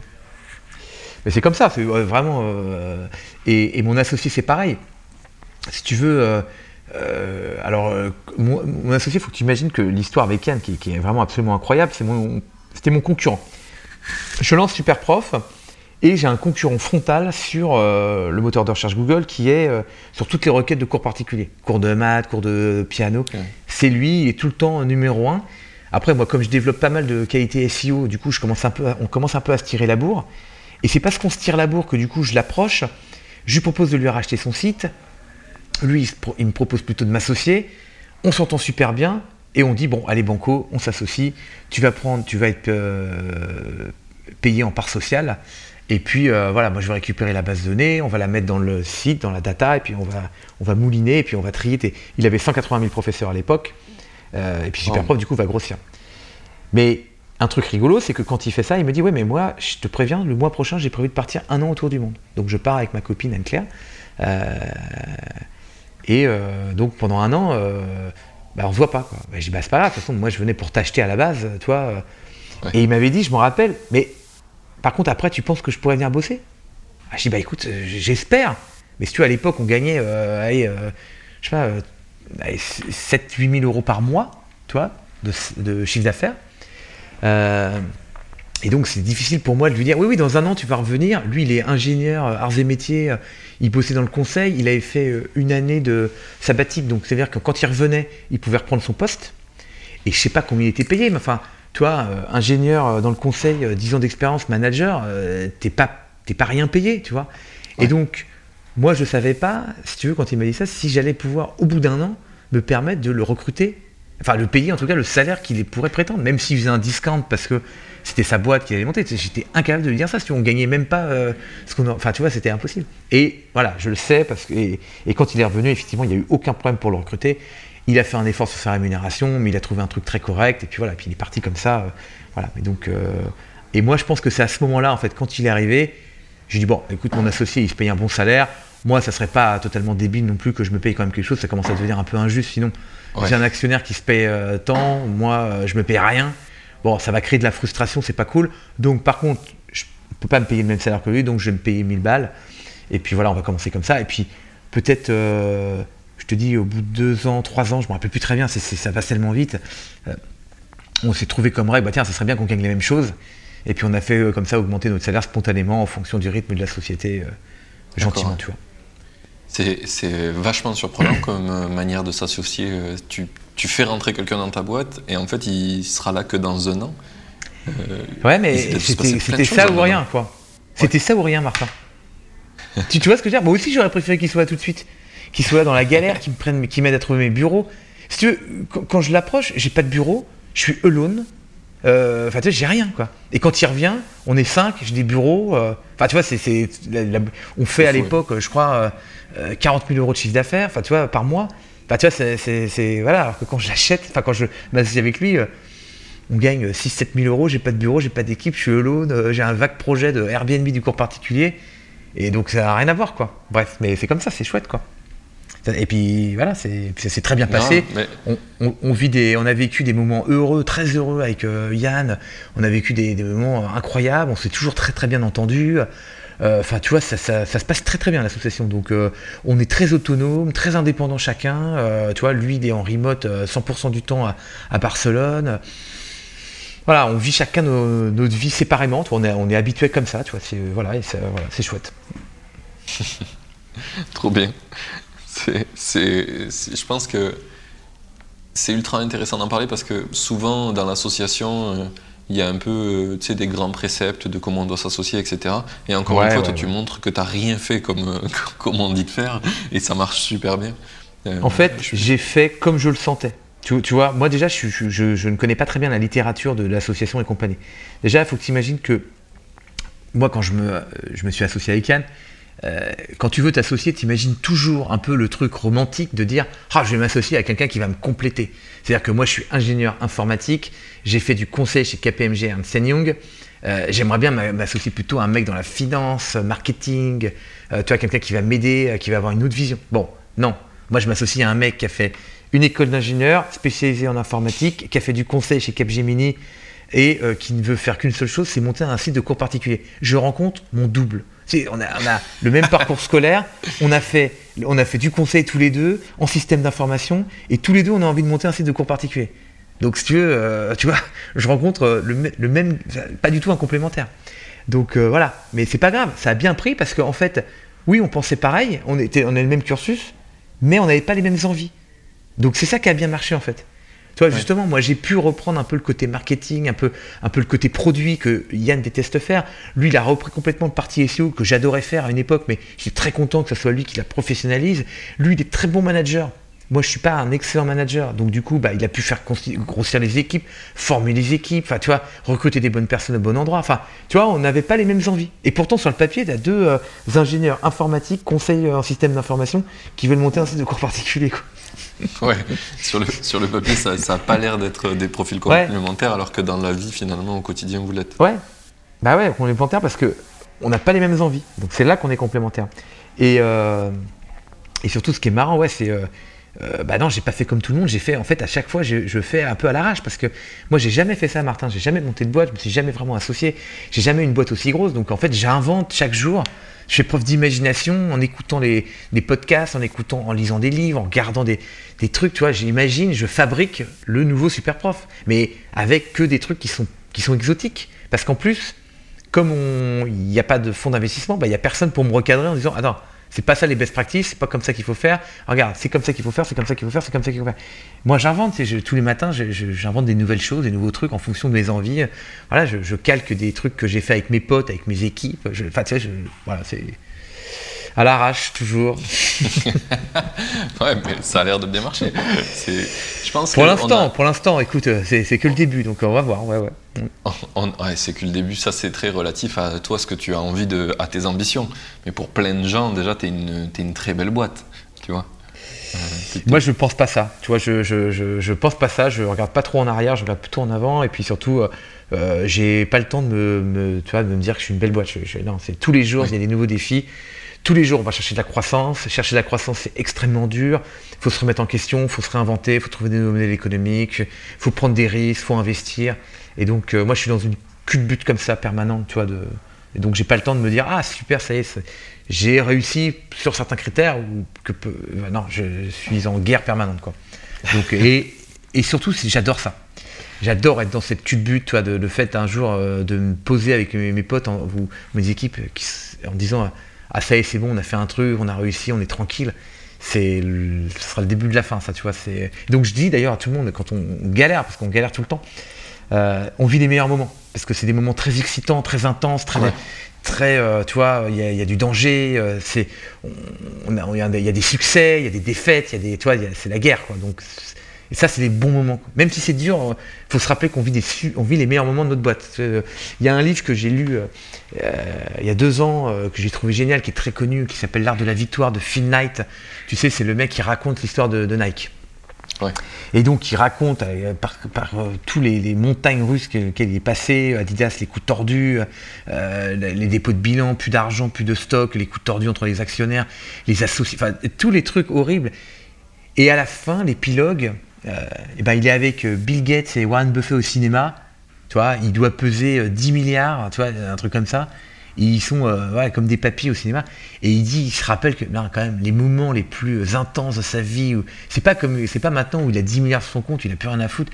Tu vois, euh, c'est les moments où il était en galère, qu'il se battait, que s'il n'avait pas un stock euh, à la fin de la semaine, euh, il pliait la boîte, qu'on était tout le temps sur le fil du rasoir, que, tu et qu'il était avec ses potes en communion.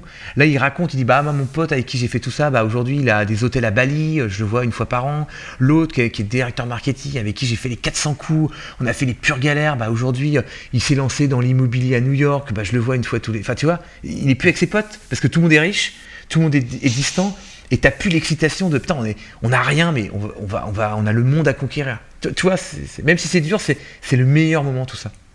Alors sur ce point, je te, comprends totalement. Tu sais, du coup, moi, je fais mes propres projets. Euh, depuis peu, là, je suis seul sur mes projets. Avant, j'étais associé, j'étais CTO, donc euh, je suis plutôt technicien à la base. Et euh, là, mon objectif sur cette année, c'est de faire grossir les applications que j'ai. Donc, je fais des applications mobiles et de les vendre. Parce qu'en fait, je kiffe faire l'étape de 0 à 1 et de vivre toutes ces étapes de galère où tu comprends rien à ce que tu fais, tu fais de la merde, tu apprends énormément, tu es dans une galère infinie. Et en fait, tu apprends énormément et ça te challenge. Quand tu es entrepreneur, c'est ça que tu kiffes, c'est le challenge infini. Et, et, scaler, tu vois, commencer à avoir une boîte, commencer à recruter, je, je trouve c'est plein de challenges aussi, mais c'est des challenges que j'aime moins. Donc du coup, je préfère me concentrer à la phase que je préfère. Euh, et, euh, et, du coup, essayer de, de reproduire ce truc-là à l'infini. Ouais, ouais, c'est comme tu veux, euh, bien sûr. Et puis, toi, je, Mais le truc, c'est que 0 à 1, c'est très intéressant, c'est très excitant. Mais 1 à 2 aussi, 2 à 3 aussi, 3 à 4 et compagnie, tu vois. Et surtout, si tu veux, quand tu auras fait 50 euh, fois 0 à 1, non, tu vas te dire, bon, là, c'est vraiment tout le temps la même chose. Tu vois, ce que je veux dire, c'est que le 0 à 1, au bout d'un moment, il se répète, quoi. C'est-à-dire que, oui, tu montes une boîte, c'est la guerre, machin et tout, puis après tu la vends, puis après tu recommences, puis au bout d'un moment tu vas dire mais ma routine en fait c'est de faire ça, je connais par cœur et tout. Donc euh, voilà, mais je te donne ce petit, enfin, ce, petit retour comme ça d'expérience. Je, pense que tu as raison. Tout est intéressant en fait, tout est intéressant. Tout, je te jure, toutes les étapes. Recruter une première personne, c'est intéressant. Recruter 5 personnes, 10, 100, c'est, à chaque fois, c'est intéressant. Euh, moi, je, je me nourris de, de ça. C'est de plus en plus dur, ça c'est vrai plus on gagne de sous, plus on peut en perdre, plus on a de gens, plus d'équipes, plus il y a de management, plus c'est compliqué l'interaction entre les gens, euh, plus les problématiques de changement de bureau sont incroyables. Là, moi, je suis en train de trouver des bureaux aussi. Qui, on, parle de 2000 mètres carrés dans Paris, on parle d'un million d'euros de budget annuel, de loyer. Enfin, tu sais, c'est des montants, c'est stratosphérique, quoi. Tu vois, une résidence principale que tu crames en loyer chaque année. Enfin, tu vois, c'est jamais j'aurais pu penser ça, mais aujourd'hui, bah, c'est ça, c'est comme ça. Donc, j'apprends, tu vois. Euh, mais tout est intéressant. Chaque étape est, mais c'est de plus en plus dur. C'est-à-dire que tu vois le plus tu montes et voilà, c'est voilà, de plus en plus dur. Et donc euh, voilà, donc, euh, mais c'est ça qui, mais c'est chouette, mais c'est, génial. Voilà, c'est. sur ça, sur ça, on est, on est, on est vachement d'accord. Moi, je, je, je, valorise vachement l'étape 0 to 1 en ce moment parce que ça me permet d'avoir un max de liberté. Euh, parce que mm. ben, je vais pas avoir des gens qui dépendent de moi. Euh, si à un moment donné le projet il me saoule et je veux juste pas le revendre, je veux le shutdown, je peux. Dès que tu commences à, à, gravir les steps, bien sûr, ah bah ah ça devient ah un truc plus difficile à arrêter, plus difficile à changer. Et en fait, j'aime trop le changement pour m'autoriser ça pour le moment, tu vois. Mais t'as bien raison, surtout tu as, le droit de t'amuser, de profiter, de faire ce que tu veux aujourd'hui. Tu auras le temps de changer d'avis l'année prochaine. quoi. Exactement. exactement. Il y a toujours un des projets que j'aurais fait et que je vais faire à un moment, je vais me dire ah tiens celui-là pour la vie, je suis chaud de le faire. Ouais, exactement. Voilà. Mais ça va, ça viendra, je pense. Ah mais peut-être un, tu auras peut-être envie de le dire ah c'est dommage j'ai été c'est bien mais on quand même pourrait faire mieux quoi. Tiens, mm. tu vois et puis un peu et puis puis tu verras quoi surtout quoi. Puis après c'est les rencontres. Hein. Moi tu sais il y a deux choses qui me font me lever le matin et qui me font continuer le projet Super Prof. La première, c'est la croissance. C'est le fait effectivement qu'on fait une énorme croissance. On est presque sur euh, multiplié par deux notre chiffre d'affaires chaque année. Donc énorme croissance qui fait qu'on doit tout réinventer, tout changer. Et la deuxième motivation, c'est l'équipe. Mais l'équipe, c'est ma famille, c'est mes meilleurs amis. C'est je m'entends trop bien avec mon équipe. J'adore mon équipe. Le jour où je commence à avoir une équipe qui commence à être pas content, les gens ils se machin, il, y a des histoires et machin, il a fait ci, blablabla, et que moi ça me, tu vois, j'arrêterai super prof même projet de ma vie et compagnie. Tu vois, c'est pour garder cette motivation, moi, il me faut ces deux choses. D'arriver en me disant, je vais retrouver mes potes et on va, on va trop se marrer aujourd'hui, on va avoir plein de galères, mais on va être ensemble on s'en fout. Tu vois, c'est comme quand tu voyages avec tes potes. Je sais pas, as, le voyage c'est chiant, il y a des galères, t'as raté le train, tu dois prendre un bateau, mais en fait tu dois attendre 3 heures. Puis en fait le truc n'arrive pas, il est 2 heures de retard. Et puis t'avais dit à un mec, mais c'est pas grave, t'es avec tes potes, tu, tu vis une aventure, c'est, ça reste cool, tu vois. C'est galère sur le moment, mais après, avec le, le, côté souvenir et le côté euh, nostalgie, tu dis ah putain tu te rappelles c'était marrant. Donc voilà, donc ça, donc mes potes, enfin euh, mon équipe et la croissance. Voilà, et ces deux trucs là font que moi j'ai une énergie euh, absolument infinie quoi. sur ce sur ce point-là. Je comprends le côté humain, effectivement, c'est un des trucs qui, me manque parfois. Je bosse avec des freelances, mais tu vois, ça n'a rien à voir. Et, c'est vrai que c'est un truc que j'avais bien aimé quand tu es dans une boîte. Mais j'ai toujours une tendance, je pense, à, en fait, moi, je m'impose des, façons de, de, taffer extrêmes où euh, vraiment, euh, tu vois, quand il y a un truc qui marche pas, je suis prêt à, à pas dormir jusqu'à trouver les solutions pour que ça marche, trouver comment faire, craquer le problème, tu vois. Et en fait, mhm. j'ai beaucoup de mal à accepter euh, que les autres fassent pas ça ou pas autant que moi. Je suis beaucoup trop extrême avec ma manière de fonctionner. Et du coup, fonctionner avec des autres, en fait, ça me je me sens en décalage, quoi. et du coup, ah, comme je, me sens en décalage, je me sens pas aligné, et donc en fait, je préfère être tout seul. et je comprends parfaitement. Mais je te jure que tu peux trouver des gens extrêmement motivés et qui sont capables de faire des trucs exceptionnels avec toi à tes côtés, des gens comme toi qui ont euh, une motivation de dingue. Et tu sais, je vais te dire un truc, le brainstorming, tu vois, ou le fait d'échanger, le fait euh, en fin de journée de se poser, c'est et de parler du boulot, parce que nous, on fait que ça, parler boulot. Hein. Et mes équipes, même si ça sort, je leur dis, ah bah tiens, on va se boire un petit verre, on va se prendre l'apéro, on va se prendre une bière, mais on va parler que boulot. Hein. On va dire, ah tiens, tu fais ça, tu sais, parce qu'on adore trop. Et donc tout ça, ces moments-là, c'est quand même, toi, ça te fait euh, avoir plein d'idées, euh, ça te fait t'améliorer. Enfin, toi, l'échange quand même permet. Mais et surtout, tu peux trouver des gens comme ça. Ça existe. Il y a des gens ultra motivés qui ont envie de se défoncer jour et nuit pour un projet qui est même pas leur.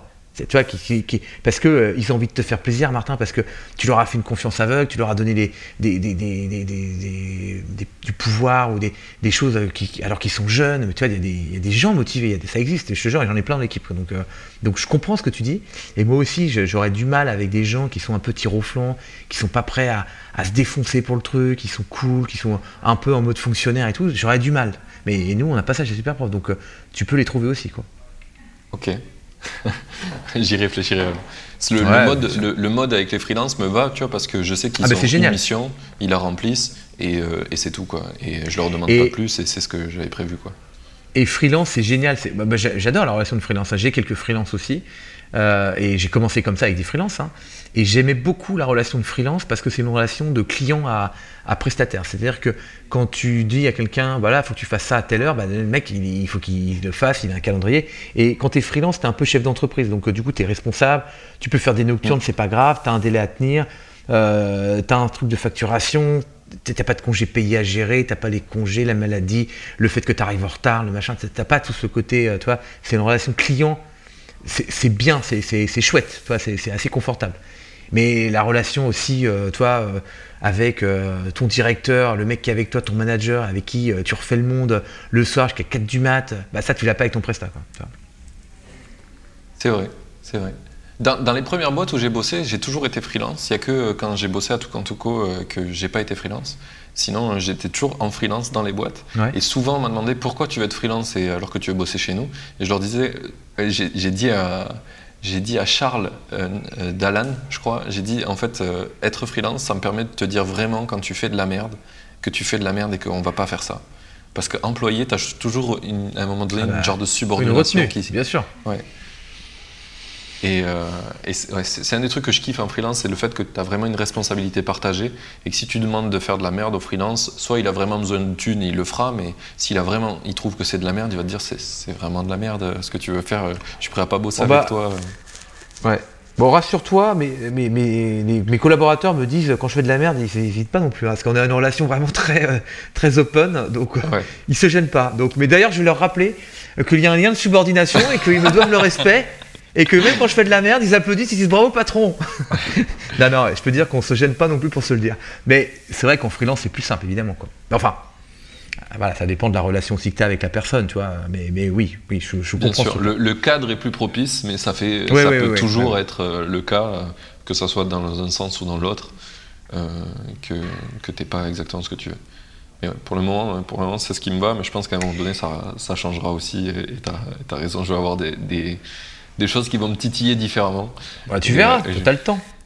Après, ça dépend, il faut rencontrer aussi la bonne boîte. Moi, je sais que par exemple, tu vois, euh, on avait euh, au début un autre graphiste qui était freelance. Aujourd'hui, c'est notre directeur artistique, c'est un mec, c'est un des mecs les plus talentueux de Super Prof. il, a une patte, tout ce que tu vois aujourd'hui, c'est lui qui l'a fait, il a une vision, c'est un artiste. Hein, et en plus, c'est un super bon chef de projet, il est en train de monter une équipe de ouf, c'est vraiment très fort. Euh, eh bien, au début, euh, donc il était freelance chez nous. Donc super, bah, il nous fait le truc et puis il nous dit Ah, mais moi je veux rester freelance. Et on lui dit Bah euh, écoute, non, bah, de toute façon, tu es tous les jours au bureau, maintenant faut que tu passes en et puis on t'embauche, et puis, et puis toi, on t'inscrit dans l'équipe. Non, non, mais non, puis je vais peut-être partir parce que moi j'ai besoin de faire d'autres projets, j'ai besoin de voir d'autres choses, j'ai besoin de machin et tout. Toi. Au début, il avait un peu cette posture-là, quoi. Et puis en fait, parce qu'il avait l'attrait de la nouveauté aussi. C'est quelqu'un qui, est très curieux, qui a envie d'apprendre, qui a envie de voir plein de choses qui n'a pas envie de se, figer dans un projet, et puis de le faire. il est bon six mois, un an, puis après il se lasse, il a envie de faire autre chose. Et puis, euh, en fait, ce qu'on a, pourquoi, comment on a réussi à le convaincre? Parce qu'on voulait absolument qu'il reste. Et puis, en plus, c'est un, super pote à nous, tu vois. enfin, c'est un super, on s'entend très très bien. Euh, eh bien, c'est justement toute la l'attitude qu'il allait pouvoir avoir sur le projet. C'est-à-dire le, fait de lui dire voilà, on te confie un énorme monstre, un énorme bébé, et c'est toi qui vas être, en être le responsable. Tu vas pouvoir faire vraiment ce que tu veux. Tu sais, c'est bien les nouveautés, le côté séduisant. Je travaille dans une boîte, je, fais des, je vois des nouvelles choses. Mais si tu veux, tu arrives dans une boîte, on te dit, tiens, il faut que tu fasses ça. Et bah tu le fais, c'est bien, tu exécutes. Alors tu amènes ton conseil, tu amènes ton truc, mais on, fait, on te, tu vois, on te demande pour une mission. Après, ce qui est sympa, c'est que dans six mois ou trois mois, tu en refais une autre, dans une autre boîte, puis on te dit autre chose. Puis tu vois d'autres choses, c'est sympa, mais, mais tu vois, t'as pas ce côté. On m'a dit, tiens, tu sais quoi? Tu prends le projet, ta carte blanche, fais ce que tu veux. Et ça, c'est ça qui l'a convaincu en fait de rester chez nous, c'est qu'on lui a dit ok, mais par contre, il n'y a pas quelqu'un qui va te dire ce qu'il faut faire et tu vas pas être un exécutant. Tu prends la responsabilité, c'est toi qui assures intégralement la direction artistique, tu te construis une équipe d'experts, de gens qui t'aimes bien, des gens qui vont t'apporter de la nouveauté. Et il y a des artistes chez nous, je te promets. Des fois, il y a des propals qui tombent sur les pages et machin. Tu te dis, mais ah, c'est vraiment. Ah, c'est des artistes, les mecs, ils te font des trucs de ouf. Ah, donc, tu vois, il y a vraiment des gens. il, a, il a recruté une team vraiment de gens euh, très inspiré, euh, avec beaucoup d'imagination et tout. Après, toi, faut toujours faire rentrer dans la. Il y a l'artiste et puis le côté numérique, à un moment, faut, faut que ça cadre, et puis ergonomie, ça et tout, UX et compagnie. Mais tu vois, on a vraiment des propositions de ouf, de, choses incroyables qu'il propose.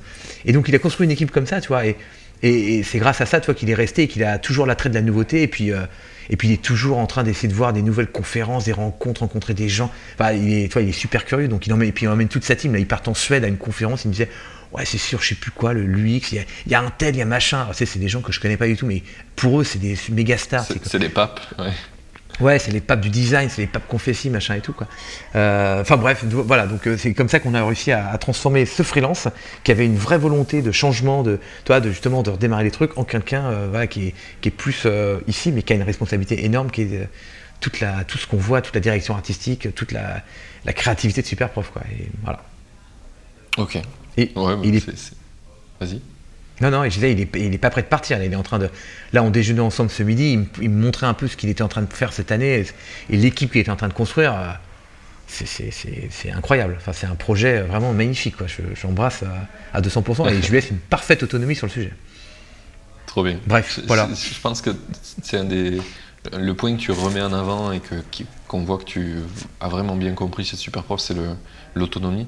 Je trouve que c'est un des trucs qu'on a le plus de mal à donner et en fait, c'est le meilleur cadeau que tu peux faire à quelqu'un ouais, pour, pour, en tirer le meilleur. Quoi. Exactement. C'est assez fou. Et puis, euh, c'est infantilisant de, de, ne pas à un moment lâcher la bride. Tu sais, quand tu dis, tu me fais ça et puis tu mm. me verras me montrer, bah, en fait, déjà, tu le fais moins bien parce que du coup, tu sais qu'il y a quelqu'un qui va le valider. Tu vois Alors quand tu dis, bah tiens, tu le fais, tu le fais tout seul, non, non, moi je veux plus le voir, c'est toi qui t'en occupes.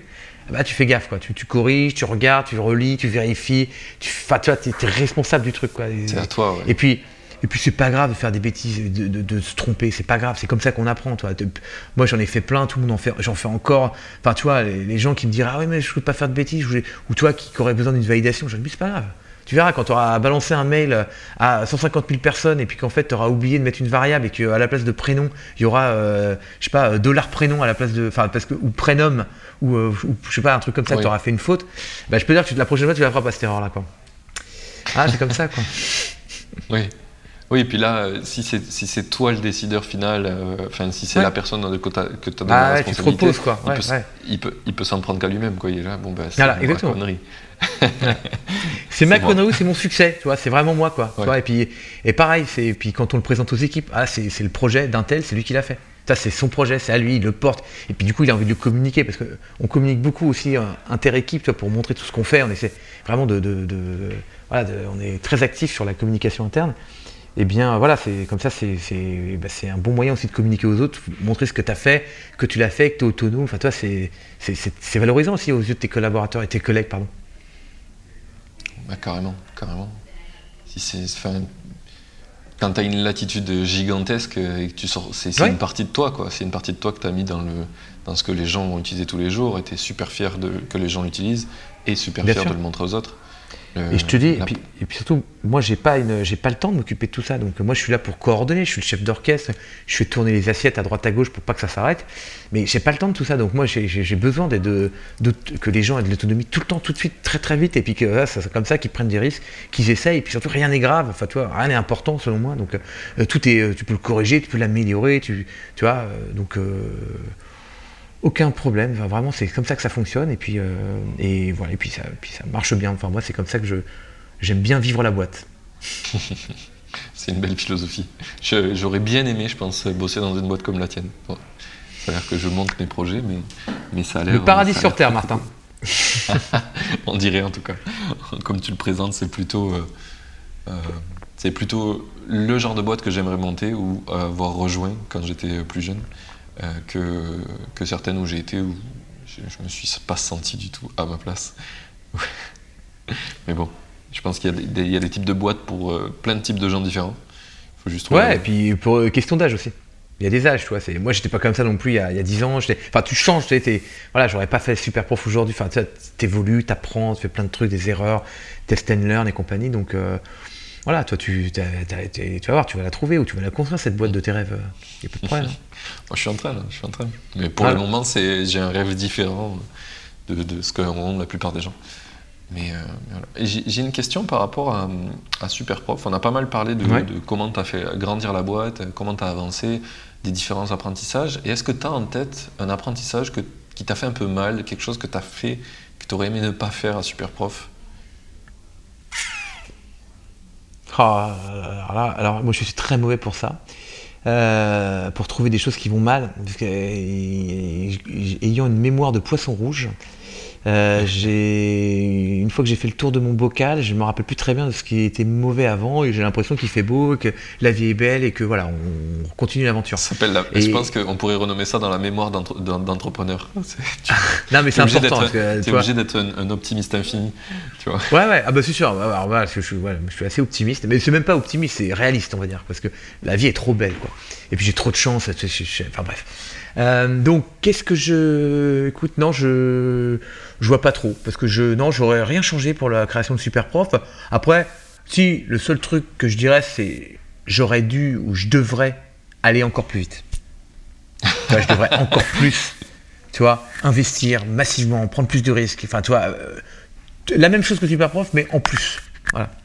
Mais après, c'est fatigant, c'est violent, puis il faut, faut, faut, avoir le temps de réfléchir, puis, puis les chiffres sont de plus en plus gros. Mais, mais voilà, si euh, j'aurais accéléré encore plus vite, j'aurais fait plus de croissance, j'aurais racheté plus de boîtes, euh, j'aurais été encore plus, euh, plus radical. Si je devais voilà, revenir en arrière ou me donner un conseil, ah, j'aurais été encore plus pushy. Quoi. Des fois, j'ai été un peu gentil, un peu, un, peu mou, un peu, tu vois, un peu tendre. On va dire tu vois, sur des, même sur des, par exemple, tu vois, des acquisitions de, concurrents où je me suis laissé euh, euh, avoir parce qu'on me disait que c'était trop cher et que du coup, bah, euh, c'est vrai que c'était trop cher par rapport à ce qu'on gagnait, à ce qu'on avait, mais mais il faut viser le futur, tu vois. Maintenant, on se dit, c'est dommage, on aurait, on aurait dû le faire parce que ça vaut vraiment beaucoup plus cher maintenant, tu vois. Enfin bref, voilà, des trucs comme ça, tu vois. Donc, toi, être encore plus,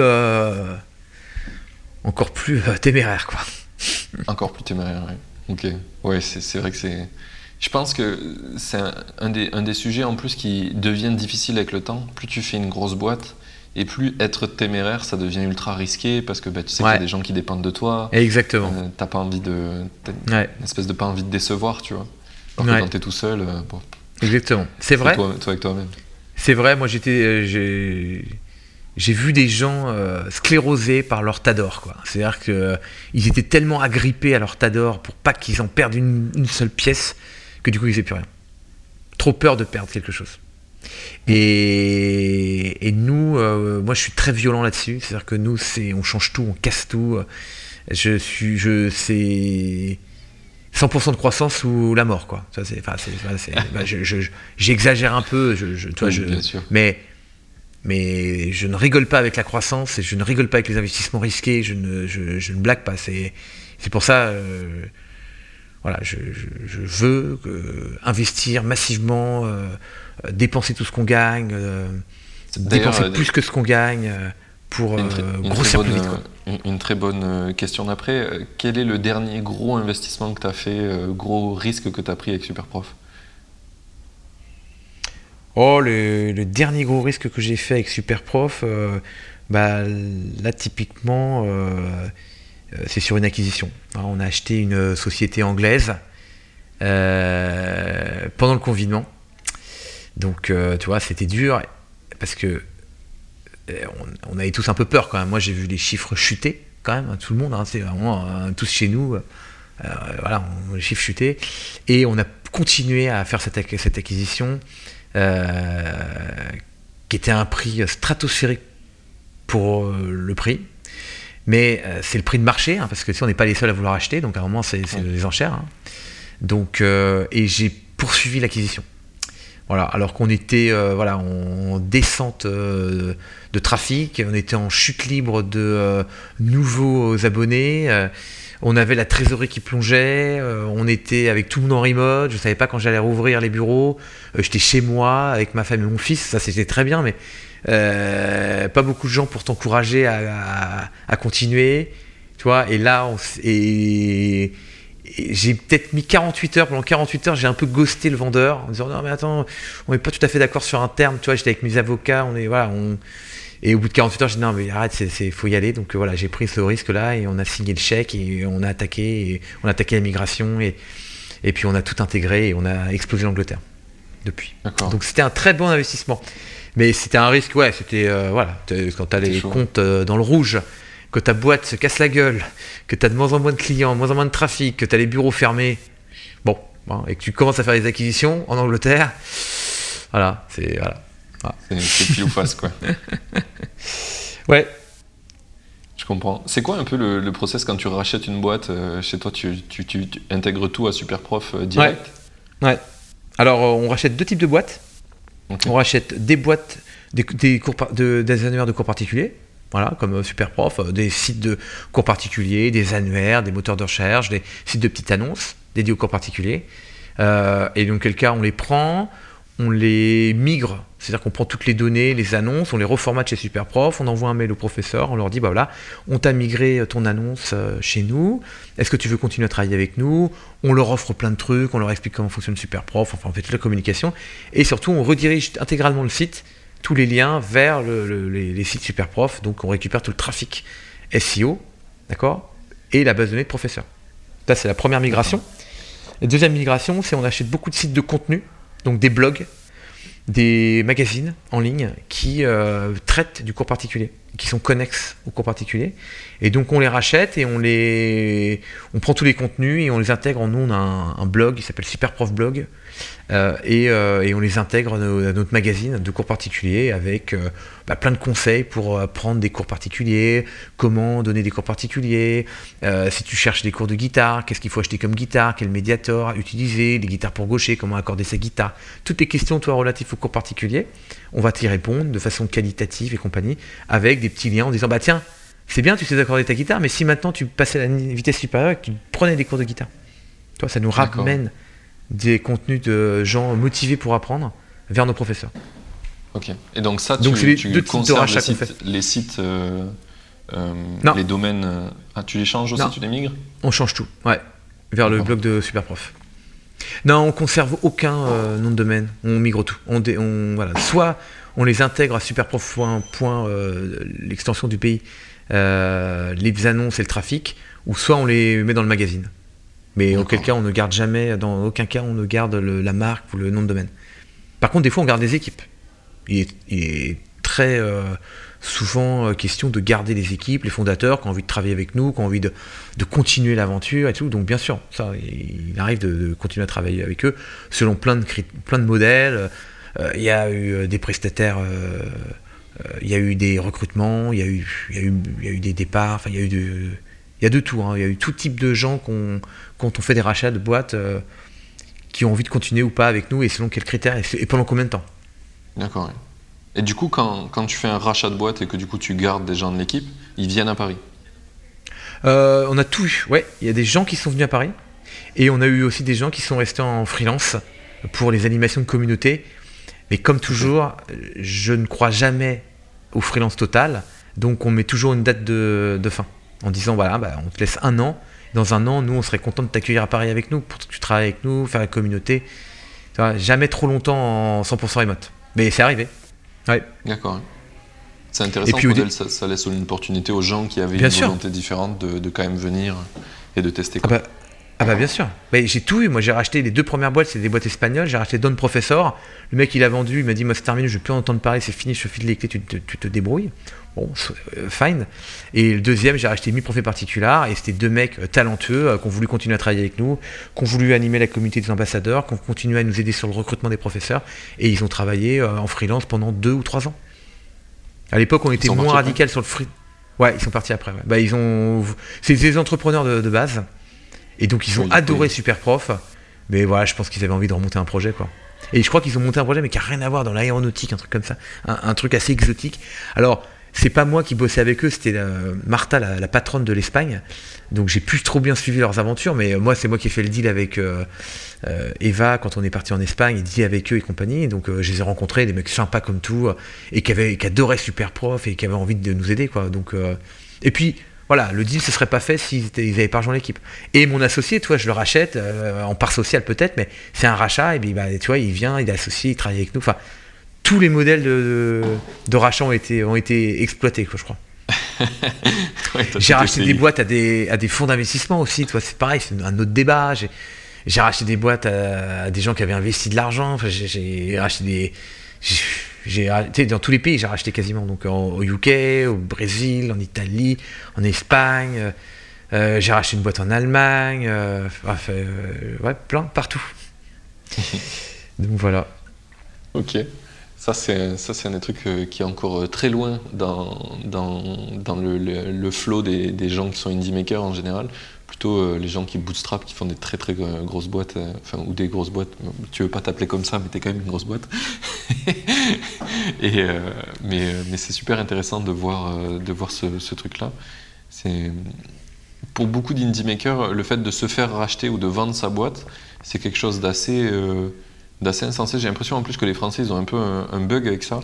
Euh, par exemple, j'ai vu pas mal de mecs qui sont indie, qui gagnaient genre euh, du 5000 euros par mois, tu vois, de revenus avec leur boîte euh, tout seul, donc pas mal. Et du jour au lendemain, ils en ont marre, ils arrêtent. je leur dis, mais pourquoi tu l'as pas vendu? Du, Je sais pas, je n'avais pas envie d'essayer de regarder si on peut le vendre. Ah, c'est incroyable. Ouais. Et, et c'est assez fou. Et je pense souvent, il y a le côté français aussi qui revient, où on a un genre de blocage avec l'argent. Et il y a plein de sujets comme ça que je vois qui reviennent. Par exemple, le fait d'augmenter ses prix. Il y a beaucoup de mecs qui hésitent énormément longtemps à augmenter leur prix. Et quand ils augmentent, ils augmentent que pour les nouveaux utilisateurs. Alors que euh, tu poses la question à un Américain, il dit Ouais, j'ai augmenté à tout le monde. et puis j'ai augmenté 100%. Hein. Ouais, ouais c'est ça. C'est ça. Et nous, c'est euh, genre j'ai augmenté de 10% pour tous les nouveaux. C'est chelou, non Et les anciens, ils ont toujours. Euh, le, produit a évolué avec, euh, donc s'ils sont toujours satisfaits, ils, ah, je sais, mais ça fait peur. Moi, tu sais, je change les prix, je change les prix euh, très souvent, en fonction de, plein de critères, mais, mais, ça fait toujours du mal aux équipes. Les équipes, elles sont toujours stressées. T'imagines pas comment ça les stresse que changer les prix. Parce qu'eux, ils sont en, contact direct avec la communauté, ils ont trop, trop peur que. De, Il y a un, une personne qui se plaint, du prix, c'est direct dans mon bureau. Les gens sont vraiment pas contents de du changement de prix, ça crée Ok. Tu vois, c'est ça. Et moi, j'ai vu les chiffres, tu sais, j'ai vu aucune baisse de taux de transfert. Il y a autant de gens, autant de clients, mais il y a un mec qui s'est plaint et ça a stressé tout le monde, quoi. C'est comme ça. Donc les, gens sont assez hermétiques au changement de prix, et, mais nous, on s'est construit comme ça. Moi, j'ai testé, testé, testé des nouveaux prix, des, tu vois, en pilotant, en fait, en optimisant toujours mon chiffre d'affaires et en pilotant bah, taux de transformation multiplié par euh, euh, prix euh, égal chiffre d'affaires, et bah, j'essaie d'optimiser mon chiffre d'affaires. Donc, si je dois augmenter les prix et avoir moins de clients, c'est pas grave si mon chiffre d'affaires est plus gros. Enfin, tu vois, on fait des trucs comme ça. Oui, tu, tu essaies de trouver le meilleur équilibre pour le meilleur augmenter la performance. Et puis, une fois qu'on a fixé un prix, en fait, bah, qu'est-ce qu'on fait? On rajoute des services, des services, des services, des services, des services, jusqu'au moment où vraiment on a amélioré notre transfo parce que les services sont incroyables et du coup on rechange encore les prix parce qu'on les remet avec le niveau de service qu'on applique aujourd'hui, ce que les gens sont prêts à payer. Donc on retente encore un nouveau truc. Et voilà. Et des fois on teste un truc, et on, se foire hein, et on revient, euh, on revient sur le modèle d'avant, on rechange. Enfin, on a changé les prix en France ou les prix en Espagne. Laisse tomber, je sais même pas combien de fois on les a changés quoi. Bah, c'est pas possible de les compter. Ah ouais non, j'ai changé beaucoup beaucoup de fois. Et c'est comme ça, faut, faut tester. Bah oui, oui, Et, on change généralement, on change, on, fait x2. Hein. C'est-à-dire que sinon, tu, tu vois pas trop l'impact. Tu vois Si tu fais 10%, tu vas pas savoir si c'est mieux ou pas. Parce que ton taux de transfo, il, a peut-être changé, mais pas assez, pas beaucoup. Euh, en même temps, 10% de plus en gain. Pour, pour, avoir une vraie moyenne ouais, par rapport à la saisonnalité. Bah, un an, t'imagines, un an, mais tout a changé en un an. Et, puis la saisonnalité, tu vois, non, c'est compliqué. Donc, euh, donc nous, on change, on fait x2 le prix, généralement, tu vois, on fait une augmentation de 50, 60%, comme ça on peut voir le, tout de suite l'impact. On voit en une semaine déjà, on a vu l'impact. C'est, tu vois ah bah oui. Et c'est radical, tu vois, on voit l'impact. Et donc on sait, tu vois. Et en fonction de ça, on peut prendre des décisions, quoi. Donc on fait le yo-yo, mais je sais plus qui c'est aussi qui changeait tout le temps ses prix, c'était incroyable. Je vous demande, c'est pas Slack, Slack qui changeait leur prix, mais à la volée quoi. Euh, t'arrivais le lundi, c'était 5 dollars, le mercredi c'était 8, enfin c'était n'importe quoi. Mais comme c'est des nouveaux clients, à chaque fois qu'ils s'inscrivent, ils n'ont pas trop d'historique, quoi. Donc, euh, mais les prix, ils changeaient. Euh, oui, et puis même, ah. en fait, souvent, pour les gens qui sont dans la boîte, toi, le pricing, tu le vois tous les jours, ou c'est un truc que tu parles tous les jours, donc c'est dans ta tête. Mais en vrai, un client, tu lui mets un prix et le lendemain un autre, il y a peu de chances qu'il s'amuse à les, noter sur un papier. Hein. Je suis d'accord. Mais même les gens, moi, des fois, je vois, ils écrivent des choses, ils me disent Ah, j'ai payé euh, tant. Mais je dis Non, il n'y a personne qui paye tant chez nous. Ils ne savent même pas combien ils ont payé vraiment, quoi. Ils se rappellent plus, toi. Ils pensent qu'ils ont payé un truc, mais en fait, non. ils, ils mélangent un peu, quoi. Donc je vois bien, effectivement, que le prix. Euh, et, puis de toute façon, nous, 80% de nos clients, 80% de nos clients, ils payent euh, dans le quart d'heure. Donc ils viennent chez nous, ils payent 80%. Donc bah, c'est la première fois qu'ils voient le prix. Ils, ils, ils, sont d'accord, ils payent. Enfin, tu vois, il y a Donc oui, c'est quoi, quoi ton, ton, modèle d'affaires? Tu fais payer à quel moment sur Superprof? Les élèves payent pour trouver leur professeur. D'accord. Voilà. Ils payent pour 30 jours, ils ont un accès au catalogue pendant, à tous nos professeurs pendant 30 jours. Et en fait, ils ne payent que si le professeur qu'ils ont sélectionné accepte la demande de cours. Donc toi, tu viens, tu cherches un prof de piano, tu fais ta demande, tu fais ta recherche, on te propose, on te dit bah tiens, qui t'es Martin, qu'est-ce que tu as fait, t'habites où? On te pose pas mal de questions pour savoir essayer de te cerner qui tu es, ton profil, ton âge et compagnie, puis on essaie de, te montrer les professeurs avec qui tu vas potentiellement le mieux matcher, ceux qui ont des retours positifs de gens un peu comme toi, qui ont fait le même parcours euh, académique de piano. Enfin bref, toi, on essaie de, faire le bon matching. On te les propose, toi tu sélectionnes, tu dis bah tiens, j'aimerais plutôt travailler avec Pierre, ou je me sens plus avec Vanessa, ou je me sens plus avec un tel. En plus, tu, peux piloter le tarif. Et puis là, tu fais ta demande de cours. Donc on va te demander, on va dire bah Martin, tiens, pourquoi tu veux apprendre les cours avec, euh, avec Pierre? C'est quoi ton progrès C'est quoi ton programme? C'est quoi, c'est quoi ton objectif? C'est quoi ton, ton parcours? Tu racontes un peu ta vie, t'expliques et tout. Là, on, te prend une empreinte de carte bleue, donc en France c'est 29 euros, et on envoie ta demande de cours à, Pierre. Pierre, s'il accepte et qu'il dit Ok, Martin, pas de problème, je peux prendre en cours, il n'y a pas de problème, je connais bien ce que tu fais, je sais ce que tu veux faire et tout, je, connais, je maîtrise, hop, tu payes 29 euros. Et s'il te dit Non, c'est pas possible, moi, Martin, les, cours de jazz, euh, le la main gauche, euh, le dimanche matin, c'est pas possible, eh, eh bien, euh, bah, tu n'es pas, pas débité. Après, c'est pas pour autant que notre travail s'arrête, justement, c'est là que le travail continue. Et enfin, commence parce que nous, du coup, on doit te retrouver un prof. C'est trop bête. On a ta demande, tu as mis ta, carte bleue, on a presque ton paiement. Donc il faut qu'on te retrouve un prof. Donc on va te proposer plein de trucs, plein d'astuces. On va t'appeler, on va te, tu vois, on va, t'aider à trouver un prof. Mais c'est ça notre modèle. On fait payer l'élève pour qu'il trouve son prof. Et du coup, un élève, une fois qu'il a payé, c'est quoi Tu as des gens qui repayent après derrière Absolument, tout à fait qui reviennent pour prendre un nouveau cours, un autre. Euh, bien sûr, on a, on, a, on a beaucoup de récurrences, de gens qui reviennent. Parce que bah déjà, on a les meilleurs professeurs de France, enfin du monde, hein, il n'y a pas de débat. On est le seul à offrir un catalogue aussi géant 18 millions de professeurs disponibles euh, en ligne. Euh, on a une liberté totale, c'est-à-dire que tu viens, tu prends ton prof, tu travailles deux jours avec lui, euh, tu veux prendre un prof à 20 balles de l'heure, 50 balles de l'heure, c'est toi qui choisis ton tarif. Tu travailles avec lui en direct, sans commission, il n'y a, pas de système de, de, de, de frais d'inscription, de, commission et compagnie. Tu as la communauté, les profs sont évalués, les diplômes sont vérifiés. Enfin, c'est... Donc les gens reviennent, bien sûr. D'accord. Et du coup, dans, dans Superprof, tu as tout le système de réservation, de récurrence ouais, bien sûr. veulent reprendre des cours. Après, tu arrives dans ta messagerie. Dans ta messagerie, tu peux euh, booker ton cours, réserver ton cours. Tu peux le payer aussi en ligne. Donc, c'est sans commission pour l'élève et le, et le, professeur. En fait, il n'y a pas de commission puisque nous, on ne prend pas. Mais tu as un système de paiement, tu as un système de booking, euh, tu as la messagerie. Euh. Non, c'est ultra bien fait. Enfin, c'est comme un WhatsApp, si tu veux, avec en plus booker un cours ou réserver un pack de cours. D'accord. C'est vachement intéressant hein, ton, modèle d'affaires parce que, encore une fois, tu n'as rien fait comme tout le monde. Euh, normalement, les, toutes les plateformes euh, comme ça, ils vont prendre des frais à chaque fois, à chaque fois qu'il y, a une action qui est engendrée. Bah Et ah, pourquoi tu as, fait ce choix de ne pas, de pas, par exemple, mettre un fee au paiement en ligne? Alors parce que euh, c'est un modèle qui ne marche pas dans la récurrence. En fait, si, tu penses que ce modèle-là, il marche, il marche, mais en fait, il marche que sur les trucs one shot. C'est-à-dire que ça marche pour Airbnb, ça marche pour Uber, parce que bah, tu les vois tu les connais pas, donc euh, tu vas partir en vacances, les mecs tu le connais pas, tu es prêt à payer un, un fees. Euh, mais si par exemple euh, tu partais chez lui toutes les semaines, si tu au bout de la deuxième semaine, tu dirais au mec bon bah je te paye directement, de toute façon on se connaît, il n'y a plus de problème. C'est déjà ce que je fais sur Airbnb. Ah, je, loue en... Moi je suis nomade, tu vois, donc on loue pour deux ou trois mois. Et à chaque fois on parle et on sort d'Airbnb quoi. C'est le, bah le proprio qui propose, il dit bah pour deux mois, ça sert à rien de payer 400 euh, euros de frais Airbnb.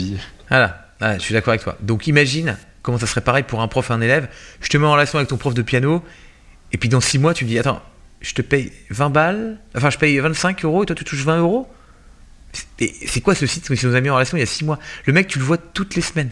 Toi, au bout d'un moment, tu dirais Bon, bah, on bypass. Et, et, tous mes concurrents qui se sont lancés là-dedans, parce que quand je me suis lancé, c'est marrant parce qu'il y a eu des concurrents qui se sont lancés, ils ont tous fait la commission. Ils sont tous morts. Et pourtant, ils avaient, ils avaient levé du pognon et compagnie. Hein. Donc, non, sur la récurrence, ça marche pas la commission. Et puis surtout, attends, avant de gagner 29 euros de commission, bah, tu dois te lever. Hein, parce que je peux dire que tu as intérêt à vendre des heures de cours. Parce que si tu prends, admettons, 10% euh, de commission, bah, faut, pour euh, toucher. Euh, faut vendre déjà 300 balles de cours. Quoi. C'est pour toucher 30 balles. Donc c'est pas rien, tu vois. Tout le monde ne peut pas 300 euros de cours, quoi. Il y a des gens, ils prennent un cours ou deux de temps en temps, enfin, tu vois. Donc non, ça serait, trop dur. Bah, selon moi, voilà. Donc on a fait comme ça. Et écoute, écoute, pour l'instant ça marche, ça plaît, donc voilà. Et puis surtout, c'est pareil, quand tu prends une commission, tu as une responsabilité entre le prof et l'élève que moi je n'ai pas du tout envie d'avoir. Moi, si tu veux, je suis quelqu'un qui te met en, qui te fait matcher avec le professeur parfait, c'est ça ma promesse. Tu viens, tu trouves le professeur parfait, c'est-à-dire le professeur qui correspond le mieux, le professeur idéal pour toi. J'ai pas envie de me mettre entre la relation entre le prof et l'élève. Tiens, le prof, il, euh, m'a posé un lapin, pourquoi? J'avais un examen, euh, et l'élève, euh, il, il est pas venu, il m'a pas payé, il m'a annulé au dernier moment, et pourquoi?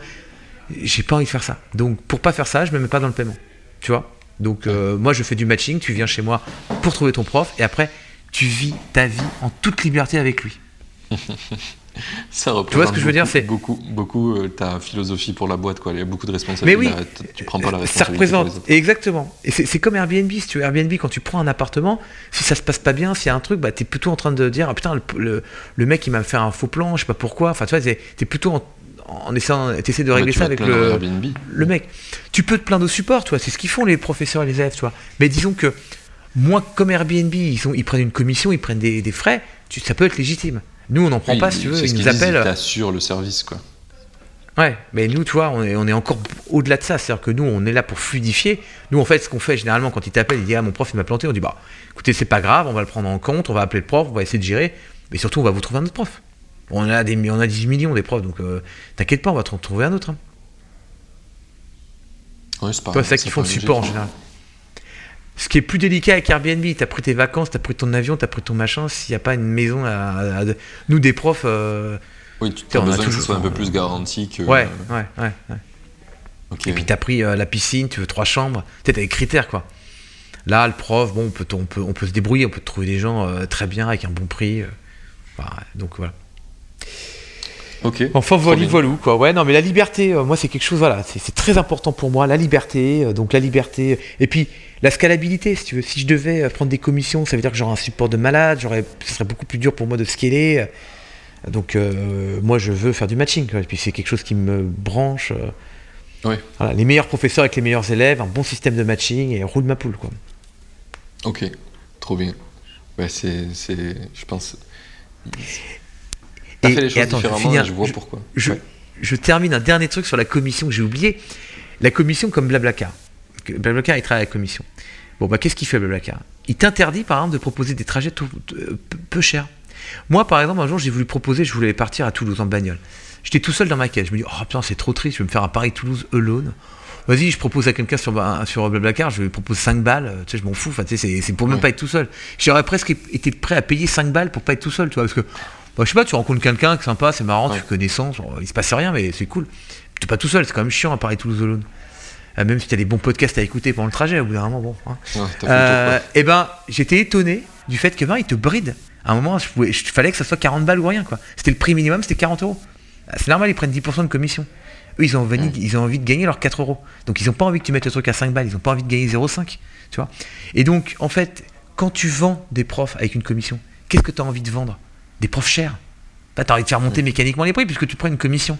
Donc, tu as envie de vendre plutôt des profs à 50 euros. Donc, c'est eux que tu mets en avant.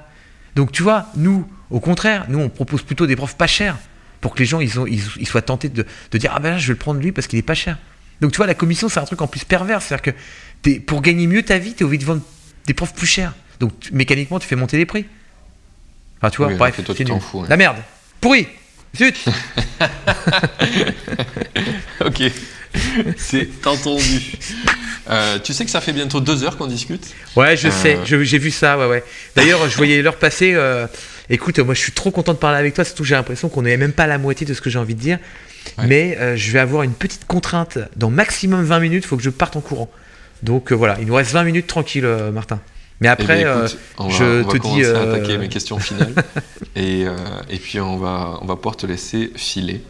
C'était déjà très très bien. Merci pour toutes ces infos. Ah bah de rien. Non, non donner. Je pense qu'il y a énormément de valeur dans ça et ça va aider plein de gens. Euh, ah bah, écoute, tant mieux. Ils sont obligés de suivre le playbook de la startup parfaite pour faire euh, ce qu'ils ont envie. Ah bah Surtout pas. Bah, bah, bah, je pense que ouais, non, c'est non, il y, a plein de voies possibles. Voilà, faut trouver la sienne, quoi. Puis c'est un peu con, euh, parce qu'en tant qu'entrepreneur, si tu as envie de monter ta boîte, c'est parce que tu as envie de faire tes propres expériences, tu as envie de faire quelque Je chose. sais, Et si carrément. tu suis le playbook euh, que- de tout le monde, en fait, à quoi ça sert C'est. Vis ta vie d'entrepreneur. Fais des choses, fais, tes propres erreurs. C'est- exactement, tout à fais tes fait. propres Et, découvertes. et entoure-toi de gens euh, fabuleux avec qui tu vas pouvoir faire quelque chose d'incroyable. Ça aussi, c'est c'est sympa. la- la- la- la- la- euh, notion euh, de famille, de potes, de bande, de, de bande, même tu sais, de, de, de, de gang, c'est ça c'est vraiment quelque chose de chouette. Quoi. La meute, quoi. Yes. Des- moi, c'est un des trucs que je reproduis avec la communauté euh, des gens de- qui viennent à Indie Maker, avec euh, les gens que je rencontre dans le podcast. C'est- comme ça que je crée une meute. Mais ouais, ouais, c'est Ouais. super important d'avoir un écosystème. Eh ben, je suis content de rejoindre ta meute. euh. Moi aussi. Je suis super content. C'est un des, un des trucs qui me fait choisir les invités en général, c'est que je me dis, tiens, lui, j'aimerais bien être pote avec lui. En plus, Ah bah ouais, tombe bien, euh, on va discuter. c'est le meilleur, à mon avis, c'est le meilleur critère. Ah ouais. Les meilleurs critères, ouais. Bah, c'est comme ça qu'on passe un bon moment et que les gens en plus kiffent euh, à l'écouter. quoi. Bah, carrément, quoi. Euh, C'est comme tout à l'heure, gagnant-gagnant pour tout le monde. Je suis d'accord. Euh, ok. Euh, sur mes questions finales euh, qu'on pourrait aborder, je regarde un petit peu, euh, puisque tu as vu, on a, ça s'est pas vu, hein, quand je t'ai posé des questions spécifiques à une trame, c'est assez naturel en général. Mm, mm. Pourtant, on a suivi un petit peu ça. Ouais. Ah, je te vois mieux, effectivement. Mon ordi était un peu. Ah ouais, excuse-moi, ouais. Non, non, mais tout va bien. Euh, du coup, sur les, sur les, les questions un peu, euh, un peu finales, je pense qu'il y en a une que, qu'on vient d'aborder euh, sans faire exprès, c'est euh, quand on a parlé du revenu. Tu sais, on- tout à l'heure, au- tout au début, tu disais que c'était vachement important la question de revenu. Et là, on a un Mhm. peu abordé euh, bah, avec le pricing, comment tu optimises en fait ton revenu. Ouais. C'est principalement via, via en changeant le prix. Et tu as, déjà Ouais. essayé de penser à faire des upsales potentiellement ou des- de rajouter des, des- des choses autour de ton prix? Oui, oui, euh, c'est en train d'être fabriqué en ce moment même. C'est marrant ce Ah. que tu me dis ça parce que jusqu'à maintenant, tu avais compris que je ne faisais payer que les élèves. Ouais. Eh bien, on est en train de proposer un service premium pour nos professeurs. Et donc voilà, on est en train de travailler un produit absolument incroyable qu'on essaye de, voilà, de proposer à nos professeurs euh, parce que euh, j'ai envie de professionnaliser le, le, le métier de prof particulier. Aujourd'hui, prof particulier, il y a beaucoup de gens qui le font à côté de leur, tu vois, à côté de leur boulot ou à- en, en plus. Et moi, j'aimerais justement que les gens ils se disent, c'est vraiment le métier que je fais tout le temps, c'est mon métier, je suis prof particulier. Tu vois? Et pour ça, en fait, je crois qu'ils ont besoin d'un outil euh, très puissant qui leur permet de gérer leur planning, gérer les annulations de cours de dernière minute. C'est quelque chose qui fait vachement souffrir les profs. Tu vois, les- ils ont un super euh, intuitif personnel avec leurs élèves, ça se passe bien.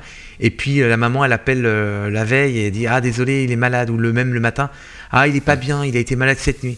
Et là, tu as une perte de revenus directe, tu as ton heure de cours qui saute, tu as du mal à faire payer la famille parce que t'es- tu- elle t'aime bien et puis le petit il est malade, alors qu'est-ce que tu veux faire? Mais toi, perte de revenus sèche.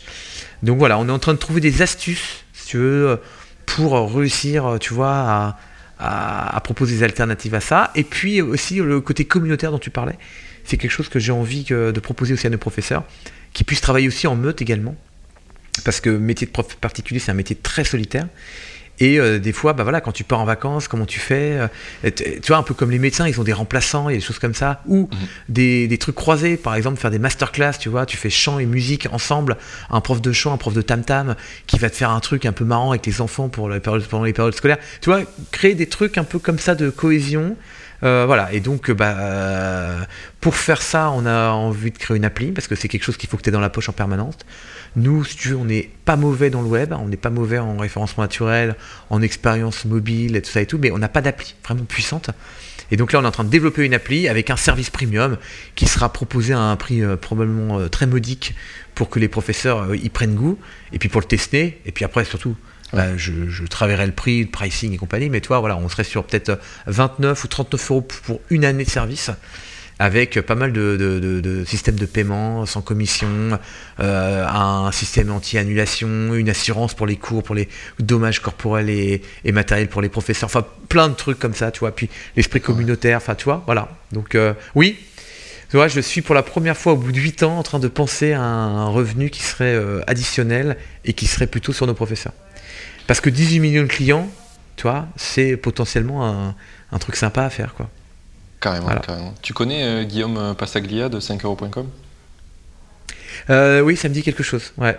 Tout à fait. Je te conseille d'écouter le podcast que j'ai fait avec lui de le contacter, puisque euh, du coup, sur sa plateforme, c'est un peu comme Fiverr euh, aux en américain, c'est tu veux des services et euh, tu as des services à tous les prix. il a pareil que toi, tu, imagines, il a une manière de se rémunérer, soit c'est soit 1 euro par prix fixe par prestation donc il ne fait pas du tout de commission au montant. Mais par contre, pour les pros qui proposent des services, maintenant il leur propose un abonnement à 5 euros par mois, je crois, où ils ont tout un, tout un tas de features premium qui les aident à gérer leur business et gérer leur... Euh, ah, j'irai euh, regarder, ouais. Ouais, c'est vraiment euh, très très intéressant et du coup je trouve ça cool parce que l'idée c'est 5 euros, c'est le, prix de base d'un service c'est 5 euros, le moins cher. Et, et, du coup ils ont pris 1 euro pour les, quand les, les personnes payent le service, donc c'est un fee un coup, et après 5 euros pour les gens, euh, pour les gens qui, sont, euh, qui, qui provident des services sur la plateforme. C'était vraiment très intéressant aussi. Ils ont tout construit de zéro ah. aussi. Ah bah écoute, j'ai regardé ça dès que je peux. Et tu me disais que c'était 5 euros par mois. C'est ça. C'est ça. Ah bah ok. Ok.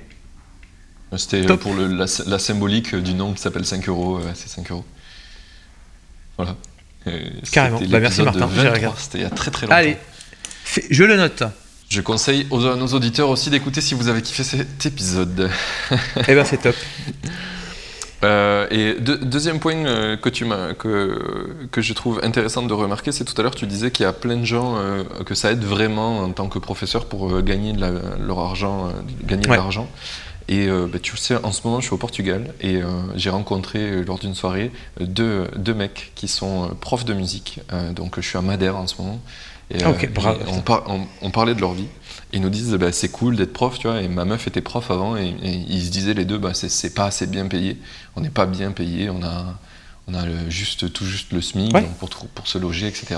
Et du coup, ils nous disaient, bah, en fait, ce qu'on fait, euh, c'est qu'on est super, prof et on donne des cours particuliers. Ça, ça, nous aide à, à, avoir plus que notre salaire. ils nous disent, nos parents font la même chose. Et c'est un truc très commun au Portugal, de, quand tu es prof, de donner beaucoup de cours particuliers. Parce qu'en fait, eh avec le salaire de prof, tu vis pas.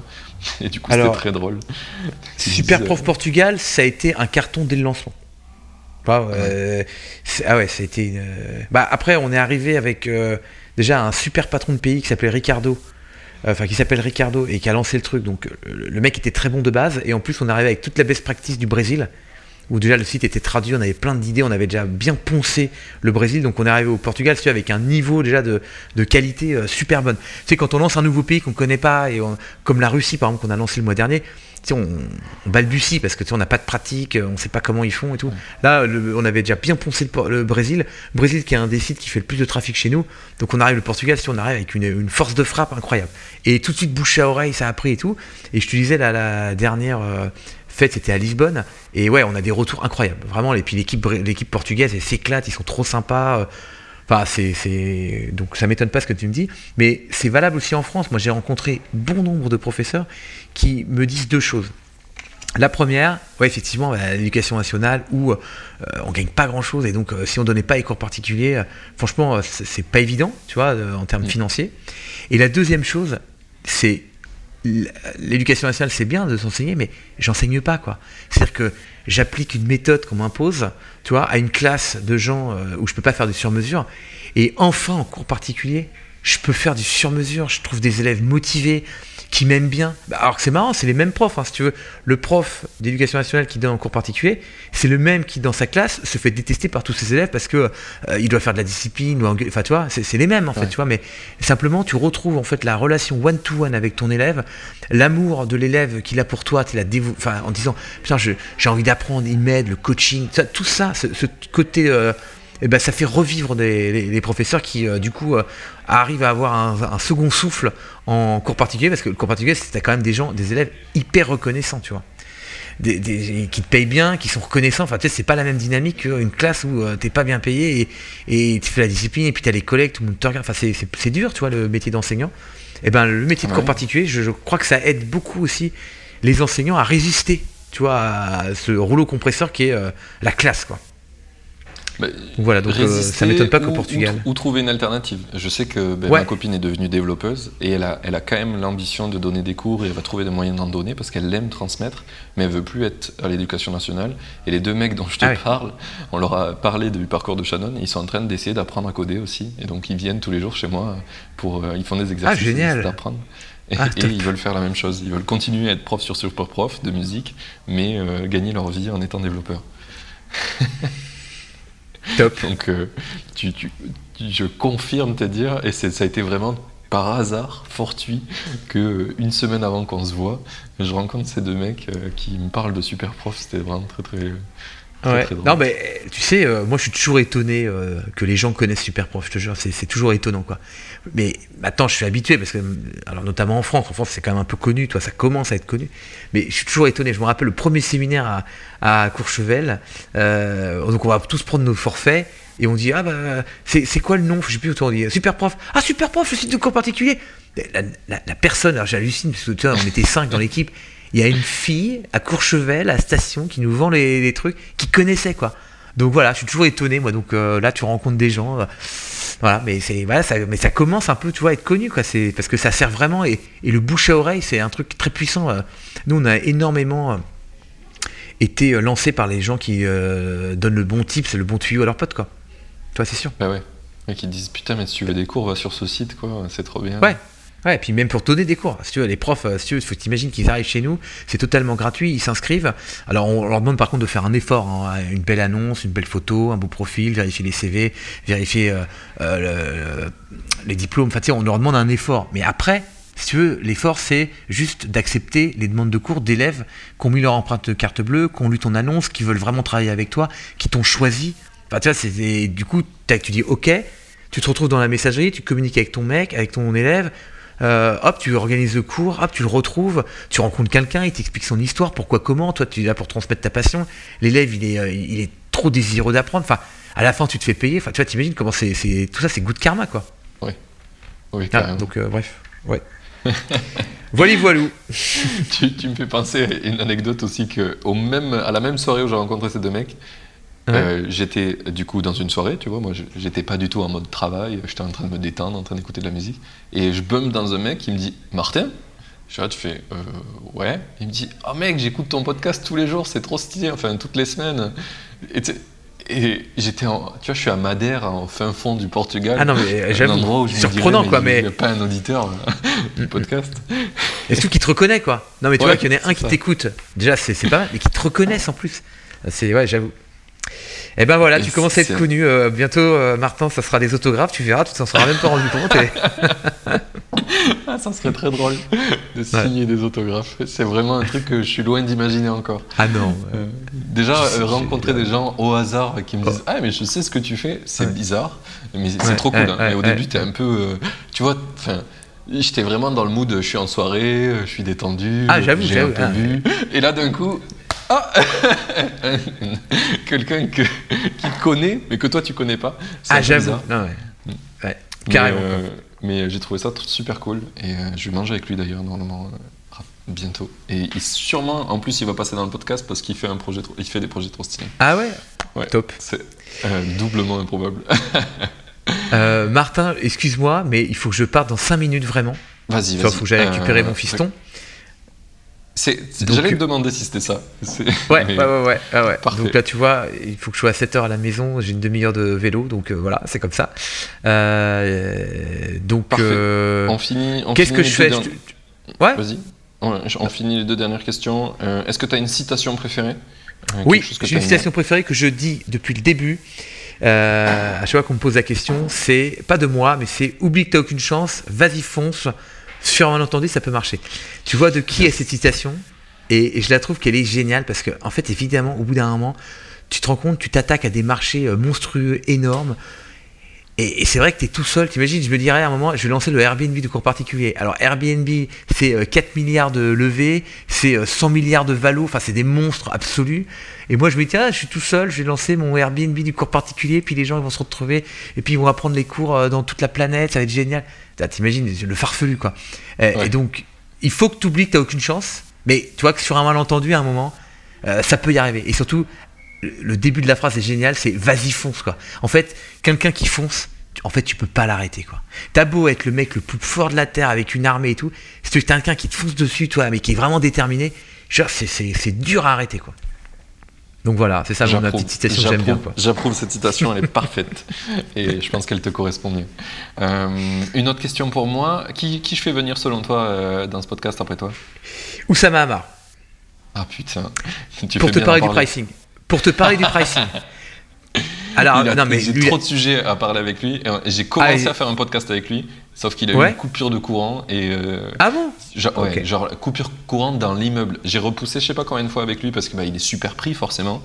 Et la seule fois où j'arrive à la voir, on fait 14 minutes de podcast, il a une coupure dans l'immeuble en entier. Il m'a dit il n'y a rien qui va euh, et je peux rien faire. Du coup, il faut que on le replanifie, que je retrouve un trou dans son agenda. Ouais, non, mais il est incroyable. Il est incroyable, c'est euh, oh, bah, incroyable. J'ai eu la chance de Il m'a donné le dîner. goût à entreprendre euh, avec les vidéos sur ouais, Ouais, ouais, ouais, ouais. Ces vidéos sont géniales, c'est un personnage extraordinaire beaucoup de panache, très, très, enfin, haut en couleur, euh, toujours avec un esprit à revers.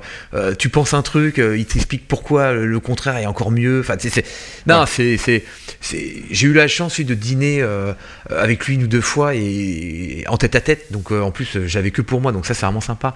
Et ouais, non, c'est, un, un, personnage. C'est voilà, c'est romanesque, tu vois, un personnage de de, de livre ça. Yes. Je vois très bien et euh, j'approuve et j'espère qu'il écoutera. ah ouais, fais-le. Ah ouais, carrément quoi. Qu'il retrouvera un moment dans son agenda pour venir discuter. Ça ah puis surtout il a plein de choses à annoncer là. Il a, il a quitté The Family, il a lancé le web, son truc dans le Web 3 avec Piano King et tout. Enfin, il a, il a plein de trucs, hein, je pense à. Ben, on a, on a échanger. on a commencé à parler de pourquoi il, partait de The Family. Et, ah ouais. Et ça s'est arrêté là. J'ai le début. J'ai le début, mais j'ai pas la. Il faut que tu le challenges bien pour essayer de savoir pourquoi vraiment il est parti de The Family, parce qu'il a écrit tellement de littérature. Et donc il faudrait savoir pourquoi, c'est la raison secrète. C'est ça.